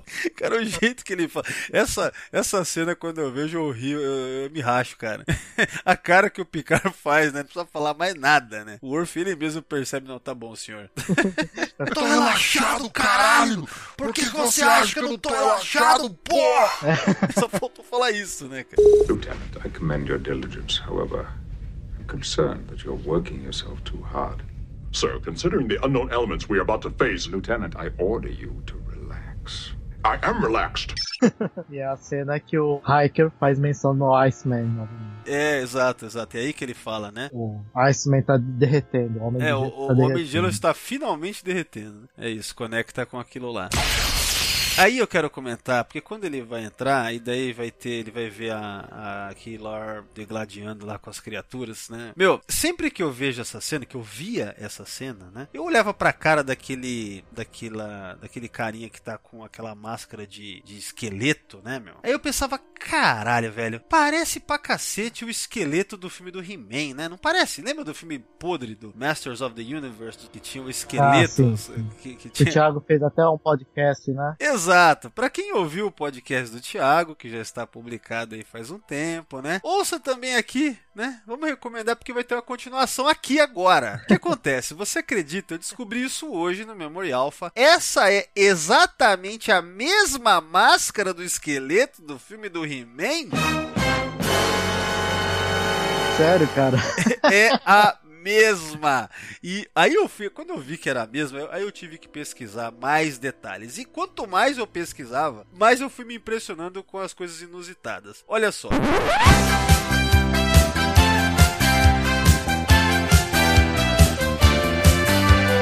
Por que, que é a mesma máscara? O maquiador do filme Masters of the Universe, lá da Canon Films, foi o próprio Michael Westmore. E o que acontece? Acabou tudo lá tal, eu não sei como que se deu esse trâmite. Ele trouxe essa máscara pra cá, entendeu? Eu, eu fiquei totalmente impressionado com isso. E aí, também no Memory Alpha, mostra as outras conexões daquele filme do He-Man com Star Trek.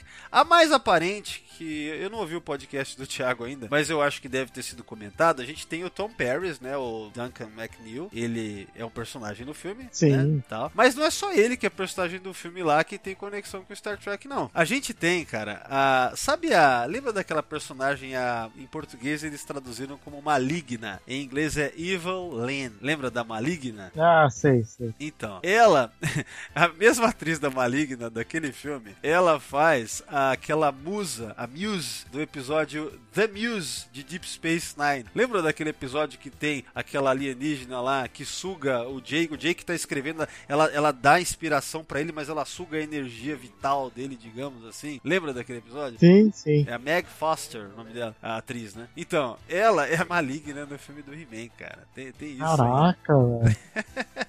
Tem, e tem mais Nossa, que eu uma. vou, eu vou até, eu vou até caçar esse, É, cara. E essa tem. imagem, cara. É, pega, pega a imagem, pega a imagem. E tem mais uma, tem mais uma conexão, cara, com o He-Man aí. Deixa eu só ver qual que era mesmo. Tem um ator, ah, o, o, o, o esqueleto. O ator que faz o esqueleto é o Frank Langella. O Frank Langella, ele fez um personagem muito importante em Deep Space Nine, que é aquele Gerald Essa, que era um bajoriano, que ele conspira junto com a Kai naquela trilogia que é The Homecoming, uh, The Circle e The Siege. Cara, que são episódios fantásticos do começo da segunda temporada. É a trilogia que inicia a segunda temporada de DS9. E ele faz o esqueleto no Masters of the Universe. Então olha aí as conexões. E tem mais um ator. Tem mais um ator, viu, Ricardo? Tem mais um. Tem, cara. Você acredita que esses dois, a Meg Foster e o Langella, ainda estão trabalhando no- na, na indústria? velho? Ah, o Langella eu sabia, porque ele é um cara que tá Caraca. sempre, ele tá sempre por aí, né? Ele tá sempre por aí. Mas então, ele, ah, sabe, cara, aquele ator, o Anthony, chama Anthony DeLongis, que faz o Mágico lá, que é aquele Mage do, dos Kazan, que ele se relacionou com a Sesca. A gente tava até conversando no WhatsApp sobre esse personagem hoje, no dia da gravação desse podcast aí. Entrou esse papo lá, o Fernando falou alguma coisa, e daí a gente entrou nesse papo. Então, esse ator que faz o Mágico lá, é Kula, né? Ele participa também no Masters of the Universe, só que eu não lembro que papel que ele faz lá, cara. E eu não tô achando achando aqui, não tô vendo aqui. Mas enfim,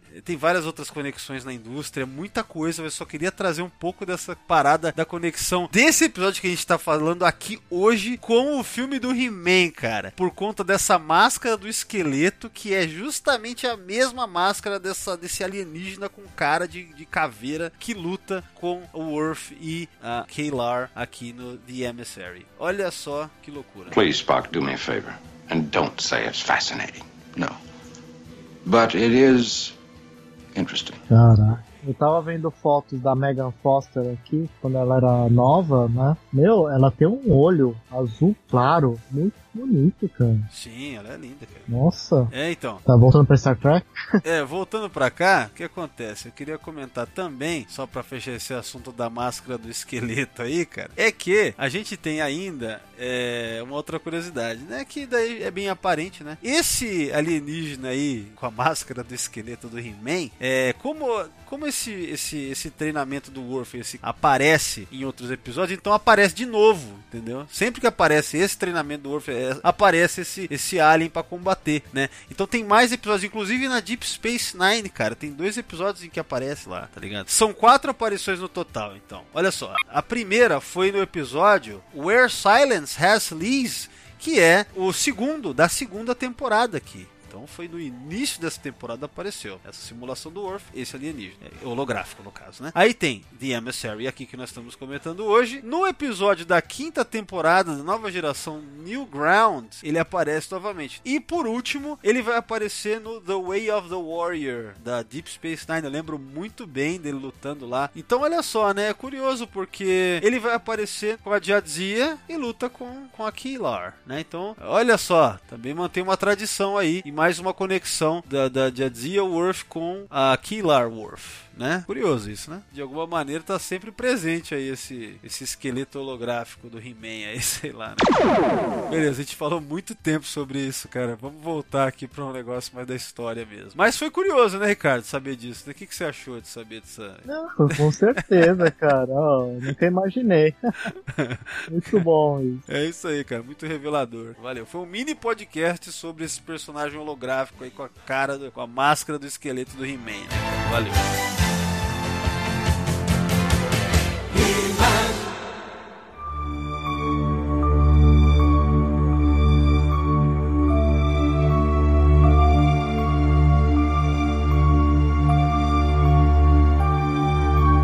Bom, depois de eles terem derrotado os adversários holográficos, a Kaylar ainda tá em, em frenesi e vai para cima do Worf e o Worf consegue desvencilhar dela. Né? É, só uma coisa, dá pra ver em algumas cenas que é dublê, né? Que, que, que, faz ela. Eu acho que dá pra ver em umas cenas aí que rolou um dublê pra ela. Talvez pro Worf também, mas eu não, não ah, sei. Sim, né? Essa cena é muito legal porque ela meio que dá uma tirada achando que é fácil demais. Aí o Worf fala, ah, Legal, computador, nível 2, né? Aí você pensa, caralho, muito legal, né, cara? Fazer igual videogame, né? É, então.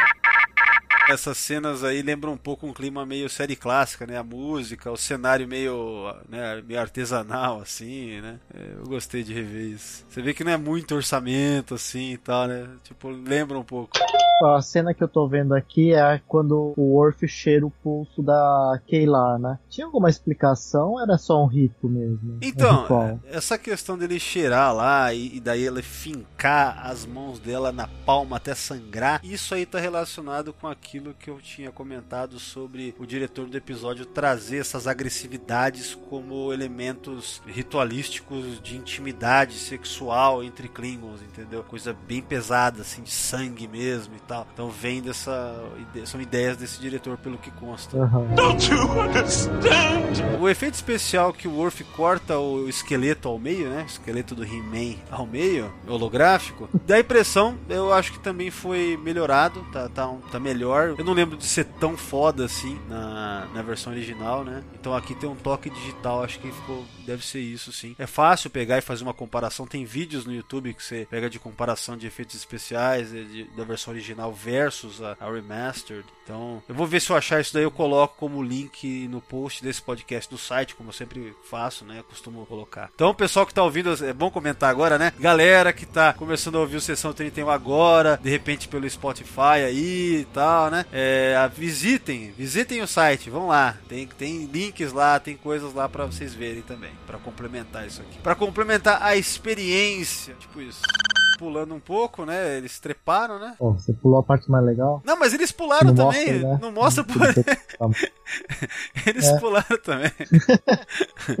Quer dizer, então, que a gente não viu tal, mas entre aquela cena que ele- eles estão se mordendo lá, se, se cheirando, e essa cena, aqui nós temos a concepção, né? A, a- a fecundação de Alexander, né? O Alexander, ele foi feito aqui. Ai, que azar, hein, War? É, então esse episódio marca isso. Aqui, nesse exato momento aqui, foi feito o Alexander, né? É Aqui, ó. Então é um momento muito importante pra gente pegar tudo que vem depois, né? É, tem participação do Alexander adulto, é, né, adolescente na Deep Space Nine. Então é legal isso, né? Você vê, esse episódio tem uma mega importância, se for ver, né? Mas bate a idade do Alexander quando ele aparece na segunda temporada, na quarta temporada? Não, o não Alexander parece que é muito maior do que uma criança de dois anos, porque. Não, não. Então, dois, três anos, né? O Alexander, quando aparece pela primeira vez, ele deve ser um moleque de, sei lá, seis anos, sete anos, sei lá, uma criança grande, né?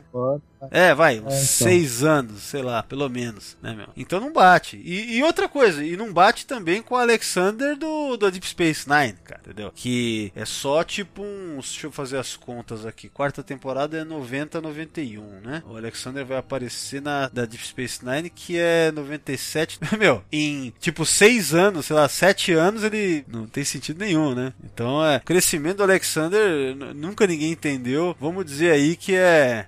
que, que é porque é um Klingon, né? Será que isso explica? Mas enfim. sei lá, né, cara? Eles discutem, né? Rolou um sexo, começa um pouquinho de discussão, mas isso vai levar a algo pior, que é quando o Worf fala que não, agora você é minha, vamos casar, né? Fez um sexo com a mulher, vamos casar. Ai, já, quer, já quer fazer a cerimônia de noivado aí, né, velho? Puta merda. Taylor tá curtindo o momento, né? Would dishonor our sacred traditions? They're not sacred. They're absurd. Marrying you is out of the question for a million reasons. None of which stopped you earlier. Worf, it was what it was. Glorious and wonderful and all that. But it doesn't mean anything. Aí, ó, aqui fica bem claro, aqui fica bem claro que eles não transaram antes, né, seis anos atrás, né? Assim que fala, por que, que a gente não fez isso há seis anos atrás? Ele falou assim, ah, a gente não estava pronto. Ela falou, eu tava. É, eu tava, Eu tava ou seja. finzona. Então, mas é o que eu tava, é o que eu tava comentando anteriormente, quer dizer, lá naquela cena lá da, da- do escritório do, do, do chefe de segurança lá que a gente falou, né? Quer dizer, ali ela fala, como é que é que ela diz? Ah, a gente tem negócios inacabados. Aí juntando com o que ela diz aqui que eu tava pronta, então tá vendo que era sexo que faltava? Ela tava querendo, ela queria ir pra cama com o Worf, não foi. Aí o Worf aqui diz: "Ah, a gente era muito jovem, faltava comprometimento". Ele queria coisa séria já antes de fazer qualquer tipo de sexo, tá ligado? Ele já queria o... Mas o que dá a entender é que esse é o meio, é o modo Klingon. É o que dá a entender, porque o Worf é o cara de seguir a regra no, no livro ali, sabe? Tipo, by the book mesmo, Sim, né? sim. Então, ela não, não tá nem aí pra tradição. Então, o que dá a entender de forma vaga, assim, é que ele queria seguir a tradição que era vamos se comprometer pra sempre aqui agora antes do sexo, o que lembra a questão vulcana, certo? Sim. Lembra muito o Ponfar nesse sentido, né? E ela, não, ela tá foda-se, ela tá no modo, sei lá, anos 80, talvez. E Eu até pensei se isso daqui não fosse uma representação da mulher dos anos 80, independente é, de sexo livre, né? Aquela coisa é, pós anos 60 e 70, você tem uma é, pós-evolução sexual, você tem a mulher dos anos 80 que ela é totalmente independente, entendeu? Então, eu até pensei se isso aqui, como é de 80, no- 89, então, se já não era pra representar esse tipo de mulher, entendeu? Porque ela é esse tipo de mulher, ela é forte, ela é, ela é irônica lá, ela é muito dona de si, né? A gente vê isso o episódio inteiro, entendeu? E o Worf é esse Independente.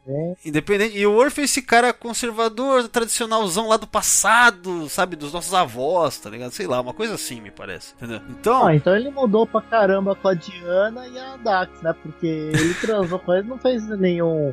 Não, mas Ah, a. Não começou a anunciar noivado logo seguida. É, mas assim, não logo em seguida, mas o Worf começou a ser chato pra caralho com a Jadzia, sei lá, no início já, assim, né? É, é mais ou menos parecido. Foi na primeira noite, né? É, não, não foi. Mas a questão é essa, quer dizer, parece que é isso. Ele já queria coisa pra caralho séria, ela queria fazer sexo com ele, acabou ele se separando, né? Deve ter assustado ela, isso daí tudo. Aí quando ela volta aqui, aí rola o que ela queria que tivesse rolado lá atrás. Só que eu acho estranho também ela se surpreender tanto com o Worf querer agora iniciar o ritual de casamento. Porque meio que não seria algo para ela falar, puta, olha aí, já imaginava. Não era para ela estar tá meio esperando já que pudesse dar isso? Não sei. Ela me parece surpresa demais nesse momento para quem sabia de quem se tratava, entendeu? Ah, de repente ela achou que ele podia ter dado uma mudada por estar tanto tempo com humanos, uma mentalidade mais federada. Talvez, né? Ela tenha pensado que ele é. tivesse mudado um pouquinho, né? Sim. É,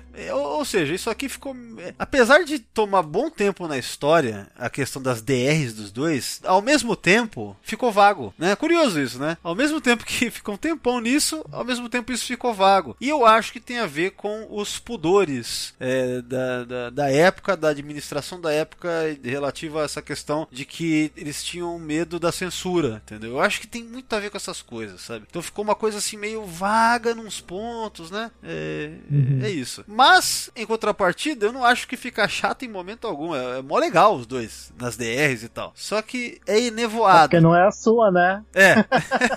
Quando a DR dos outros é sempre legal, né? é legal porque eu tô vendo na tela, né? Não tô na, me vendo na pele, né? Então tá ok. Se matem, né? Se matem. é. E do jeito que ele fala da, da, atitude dela, que parece humano, não parece que ele acha imoral quando o hiker vai e pega, todo, pega geral. A impressão que me dá quando ele fala assim, é isso, é, isso é uma atitude humana. Do jeito que ele fala, parece assim, não, imagina ele ver o hiker entrando e saindo mulher do quarto do hiker. É, sei lá, né? Nunca. O que ele deve pensar? Nunca mostrou isso assim, é, o que ele acha, né? Mas deve pensar, deve, possivelmente, né? Chato do jeito que ele é com isso tudo, cara. É foda mesmo. O ápice disso, da chatice do Worf é na DS9. Ali, ali eles exageraram nisso. Chegou uma hora que ficou um saco ele com a Jadzia por causa dessas coisas, cara. Eu acho que o ápice até dá pra, dá pra gente nomear um episódio, que é aquele Let He Who Is Without Sin. Eu até acabei comentando um pouco sobre esse episódio no último Intercom que teve lá com o Mancha dos esportes em Star Trek, porque tem um ponto ali que é importante pra, pra, pra definição do que é o Worf, que até explica, né? É, por que, ele é tão chato assim com algumas coisas, né? É, mas ali acaba tendo o, o, ápice dessa, desse puritanismo do Worf, cara. Essa coisa que chega num ponto que a Jadzia, não sei como que aguentou esse cara, entendeu? É foda. Cara, vai ser muito legal agora porque volta lá para aquele escritório do, do chefe de segurança, vamos dizer que é o escritório do Worf. O Worf vem com o Data. Cara, é muito legal essa, esse diálogo. Ela, ela olha pro Data, o Data olha para ela, o Data com aquela cara dele meio inocente, assim, só observando sem nenhuma intenção, né? Ela olha assim, tipo, ah. Então, é uma continuação da, da DR, né? E o Worf justifica tudo com a coisa da honra. E ela até fala, pô, é tudo que te importa, é a honra, não sei o que. É esse papo aí mesmo mesmo que vai exagerando com o tempo, esse papo de honra do Worf, né? É, tá beirando a chatice, né? Não, o cara não pode pensar sozinho. Poor android. Whose behavior do you find more perplexing? Human or Klingon? At the moment, I would find it difficult to choose. So would I. É legal que o que ele fala, né? E se a gente desarmar a nave Klingon, né? Fala assim, ah, não vai adiantar nada porque aí o capitão mesmo vai detonar, vai destruir a nave, né? E o Worf fala, Klingons não se rendem. Realmente, isso é legal. A, a, as opções colocadas à mesa, elas são plausíveis e de fato você pensa, caralho, não tem jeito, vai fazer o quê? E o bacana nesse episódio também, que eu não comentei até agora, é que a solução genial e que dá certo vem do Worf que é o Klingon é, da história que meio que foca nele. Ele é o personagem mais focado na história, digamos, né? É, ver, é legal ver o, o aparecer com uma alternativa e que ele sugere e que o capitão fala, beleza, vamos fazer e dá certo. Isso eu digo porque o Worf é conhecido por ser o cara que sempre vem com alternativas agressivas, é, sempre visando essa parte mais destrutiva e ele é sempre negado, né? Tem até um vídeo que eu já divulguei, já divulguei aqui muitos anos atrás, até acho, que eu encontrei no no YouTube que era assim, era isso mesmo, né? Que era o Worf é negado. Acho que chama isso, Worf is denied again, né? Então, tipo assim, o cara juntou todas as vezes na série que ele, o Worf vem lá, sugerir alguma coisa, sempre coisa agressiva, e o Picard ou alguém fala: "Não, não, senhor Worf", não sei o quê. Então, esse episódio quebra isso, né, nesse sentido, de mostrar o Worf vir com uma solução diplomática, né, que exige dele uma atuação até. E ele agindo como capitão da Enterprise, né? Muito legal, cara. É bem legal esse, esse desfecho aí. A sorte é, né, o do roteiro, né, que o Carno chegou e anunciou, né, pra nave Klingon, né, que era ele era o capitão, como normalmente faz. A nave entrou no raio de alcance, ele já de, de visão da tela e ele já fala que é o capitão Picard da nave Enterprise, né. Verdade mesmo, né? O, o roteiro também ajuda, né? O Picard, ele não pegou e falou, anunciou que ele era. É. Essas são uma das coisas que o roteiro dá uma empurradinha para dar certo, né? as coisas darem certo. Ah, putz, tem que comentar isso agora, né? Que eu tinha dito no começo do podcast. Mais uma conexão com os filmes da TOS. Você deve ter visto isso. Essa Katinga Class que aparece é a mesma, são cenas reaproveitadas do Motion Picture. Sim, eu vi. A diferença é que o efeito do, do cloaking é, é novo, assim, feito para esse episódio, e o efeito do, dos phasers também, né? Dos tiros, né? Então isso daí, em relação aos efeitos, desses efeitos, foi feito pro episódio mas é um reaproveitamento da, do motion picture mesmo. É mesmo porque a nave, né, é de 75 anos atrás, né? É, não dá con... pra colocar uma. Não, então, nesse, nessa hora é um tipo de reaproveitamento que encaixa perfeitamente com a questão cronológica e tal. Então é bem, bem legal, assim, do, do canon, né? Então é legal mesmo.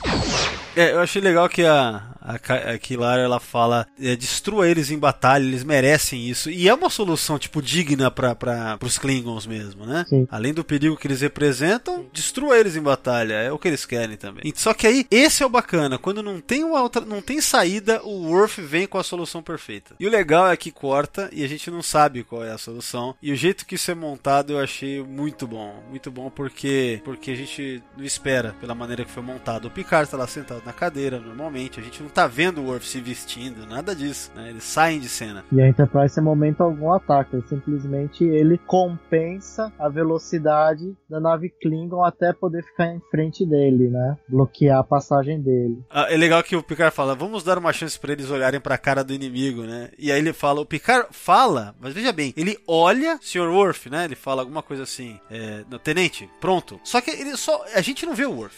Então a gente não sabe, entendeu? É, eu acho legal isso, cara, porque o Worf diz: abra canal de comunicações, né? Open hailing, hailing frequencies. É o Worf dando uma ordem, né? A gente pode até pensar, ué, como assim? O Worf dando essa ordem, né? É, sei lá, né? Aí quando de repente vem a cena, os caras olham, né? A gente vê o ponto de vista dos Klingons da outra nave vendo e estranhando, né? Mais uma vez a gente não entende, e aí, pum, eis que mostra o Worf lá na cadeira do capitão, paramentado como um Klingon de sua época aqui, do século 24, né? A Kilar também, né? E assim do lado ali na. O primeiro oficial. O primeiro oficial. Porra, é legal pra caralho. Captain Katemak, have you lost your mind? Halt your vessel and drop your shields. What treachery is this? By whose authority? I am Worf, commanding the Enterprise, and it is you who have committed an act of treason by firing on this vessel. E a maneira que o Worf é, conduziu esse diálogo foi, foi ótimo. Assim. Claro que também pode-se dizer que há uma sorte, né? O roteiro dá uma empurradinha, porque o Capitão Klingon poderia dizer muito bem: não, não, isso aqui não tem como eu acreditar nisso, isso é um engodo e tal, e vamos partir pra batalha, ou não sei, né? Então, o que, você acha? Ah, meu, eu acho que você fica meio atordoado acordando 75 anos e você acha que faz assim, ah, sei lá, vamos dar uma, dar uma chance pro homem. É, pode fazer assim. Não, faz sentido, veja bem, faz sentido. Até porque, né? É, é o primeiro Klingon que ele vê, fora aqueles que estão na nave dele, né, cara? Primeiro Klingon ali. E não é só Sim. um, tem também a, a Keylar também. Né? Então, é. Esse ator que fez o, o Capitão Temek, que é Temek, ele, ele já é falecido, né? Morreu em 2012. Mas ele trabalhou em muitas produções. Né?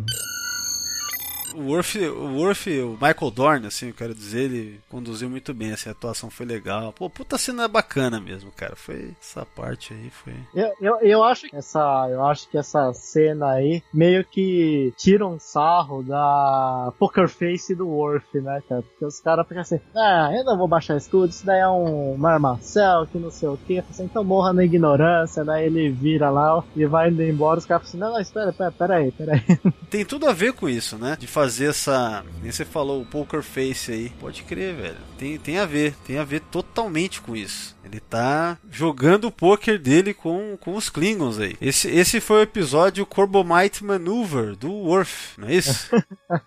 é, o... Verdade.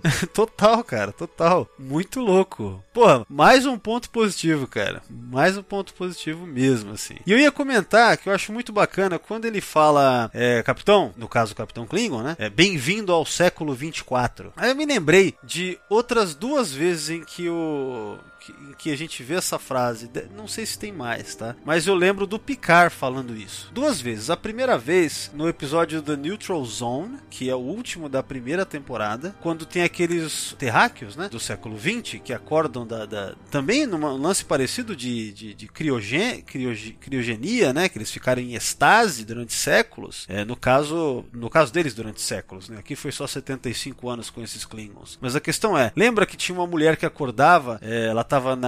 Acho que é na enfermaria, assim. Aí o Picard fala: Bem-vindo ao século 24. Ele fala isso pra ela. E uma outra vez, que é, é na quinta temporada. Play Raymond, que é Play Raymond, nome da Terráquea. Ah, eu não, não lembro. Você deve estar tá vendo no Memory Alpha aí, né? Isso. Ah, tá. Então, é, e uma outra vez que eu lembro mais ainda foi no episódio uh, A Matter of Time, que é o episódio que é o final, quando ele fala com o Rasmussen lá, Rasmussen, que é aquele picareta que se passa como viajante do tempo do futuro, né? E na verdade ele era do passado. E aí o Picard, quando tudo é revelado ao final, né? Eles conseguem é, expor o cara. Aí o Picard fala para ele: é, Bem-vindo ao século 24. E, e, é muito legal, bem ao final. Nossa, isso eu não lembrava. E é, isso é o que eu mais lembro, na verdade. Né? Aquele momento irônico. O Picard fala de modo irônico ali, né? Então, são as cenas que me, que me vêm à mente quando, agora, né, revendo The Emissary Worf nesse final aqui.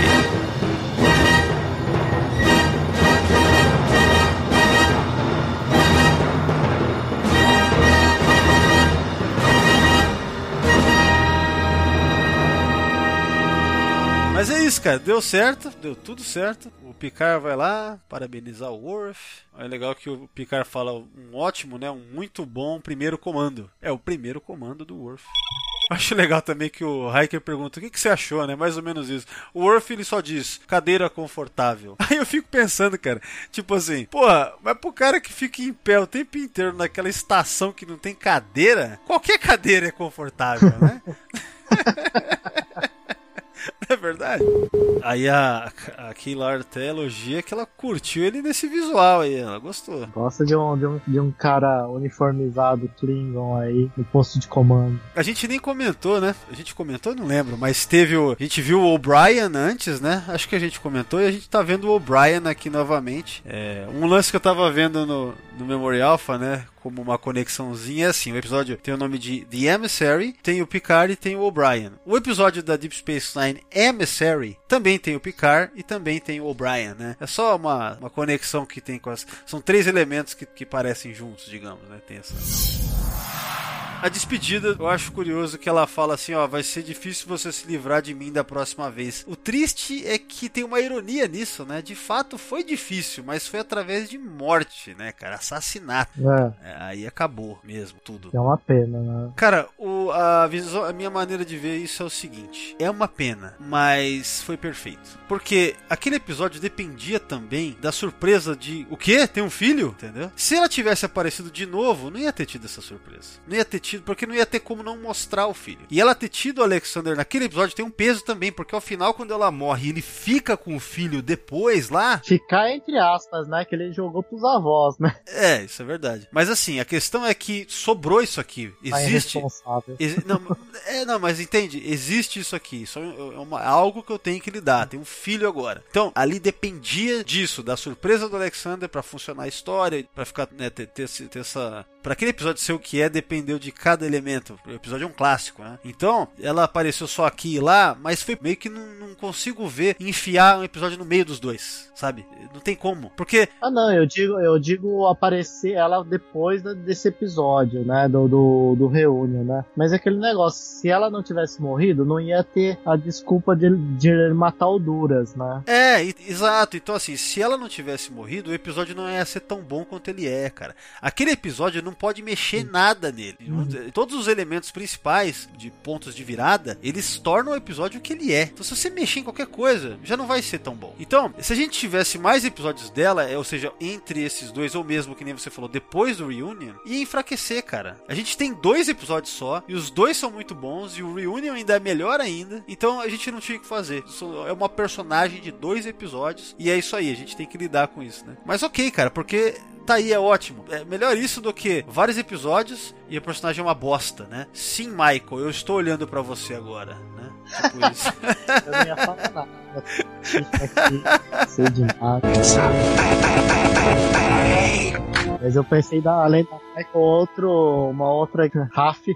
é, essas merdas aí, entendeu? Mas voltando pra cá, eles se despedem, é muito bonito, cara. E é legal também que o Worf fala. Aliás, ela fala, eu tinha dito que não tinha significado, na verdade teve. E aí ela fala, ah, então não é só sobre honra entendeu? Porque o conflito dela também era aquele, ah, mas ele só quer tudo isso comigo porque ele é preocupado com honra, não é porque é comigo eu, né? Também tem esse lance da parte dela, uhum. entendeu?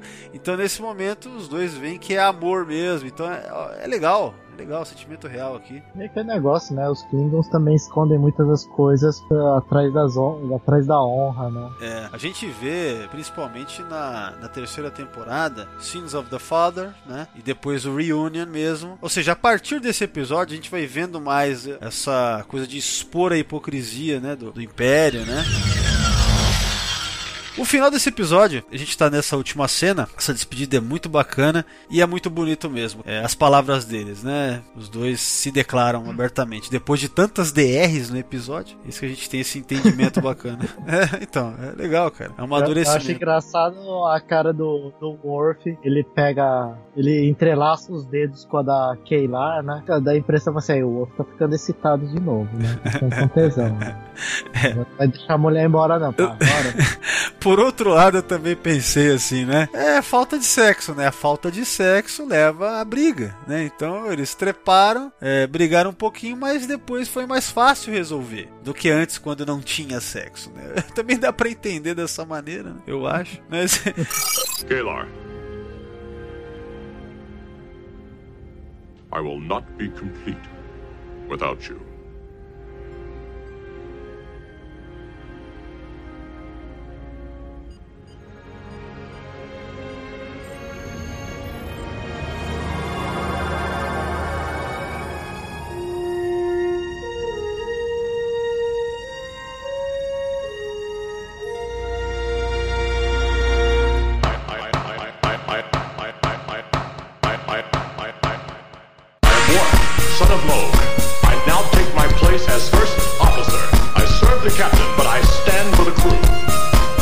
Ricardo, estamos chegando ao final do podcast de hoje, mas antes, como sempre, considerações finais, certo? Vamos lá para fechar. Cara, é um episódio muito legal. A parte final em que o Worf fala para Keilata assim, eu não serei completo sem você, é muito bonito. Nós vemos a, atriz ainda duas vezes durante Star Trek, porque ela faz a, a Kill fêmea em Voyager. É, no episódio Q2, né? Q2. Não, não é esse daí não. Não é no Q2? Ah, não, é The Q and the Grey. Q2, Q2 mostra o filho deles, lembra? O filho, o filho do Q com a Q mulher. Exato. é isso aí. Mas ela não aparece. Não, né? ela não aparece, ela só aparece no The Q and the Grey. Isso aí. E Enterprise, ela, ela faz uma Andoriana, a Tara. É, a Terra. Essa personagem é foda. Foi a última participação dela na franquia, foi foda. Todas as participações dela foram muito boas.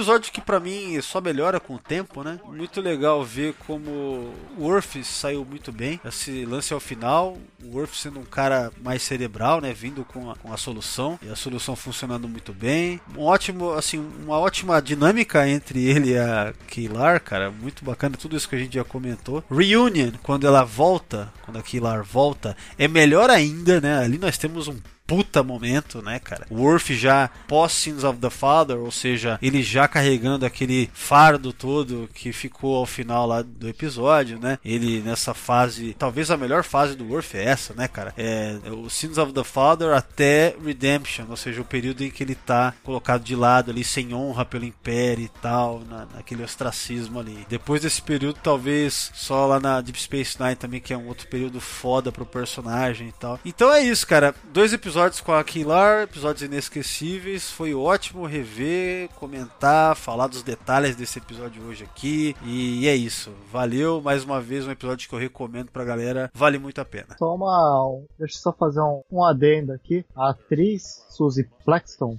ela é atriz, escultora, escritora e cantora. E um dos papéis que ela fez, ela deu voz pra Mônica da família Dinossauro, que a gente só viu o pescoço, que era amiga da Fran, né? Olha só, cara. Muito bom, hein? É, valeu. Bacana.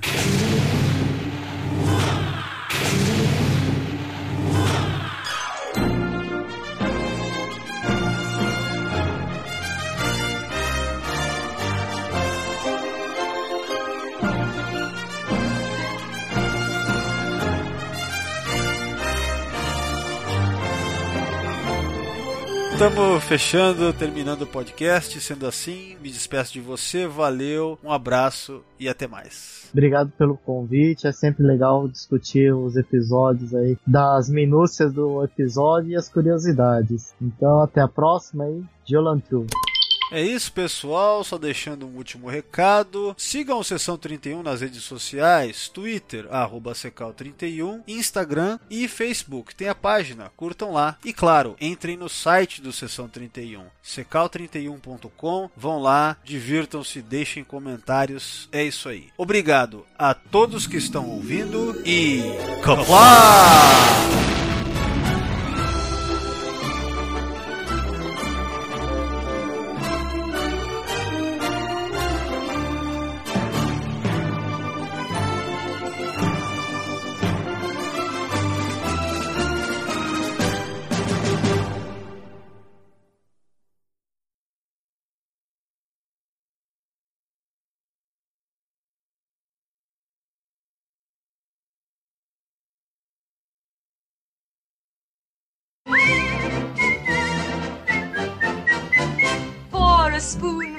Sugar helps the medicine go down.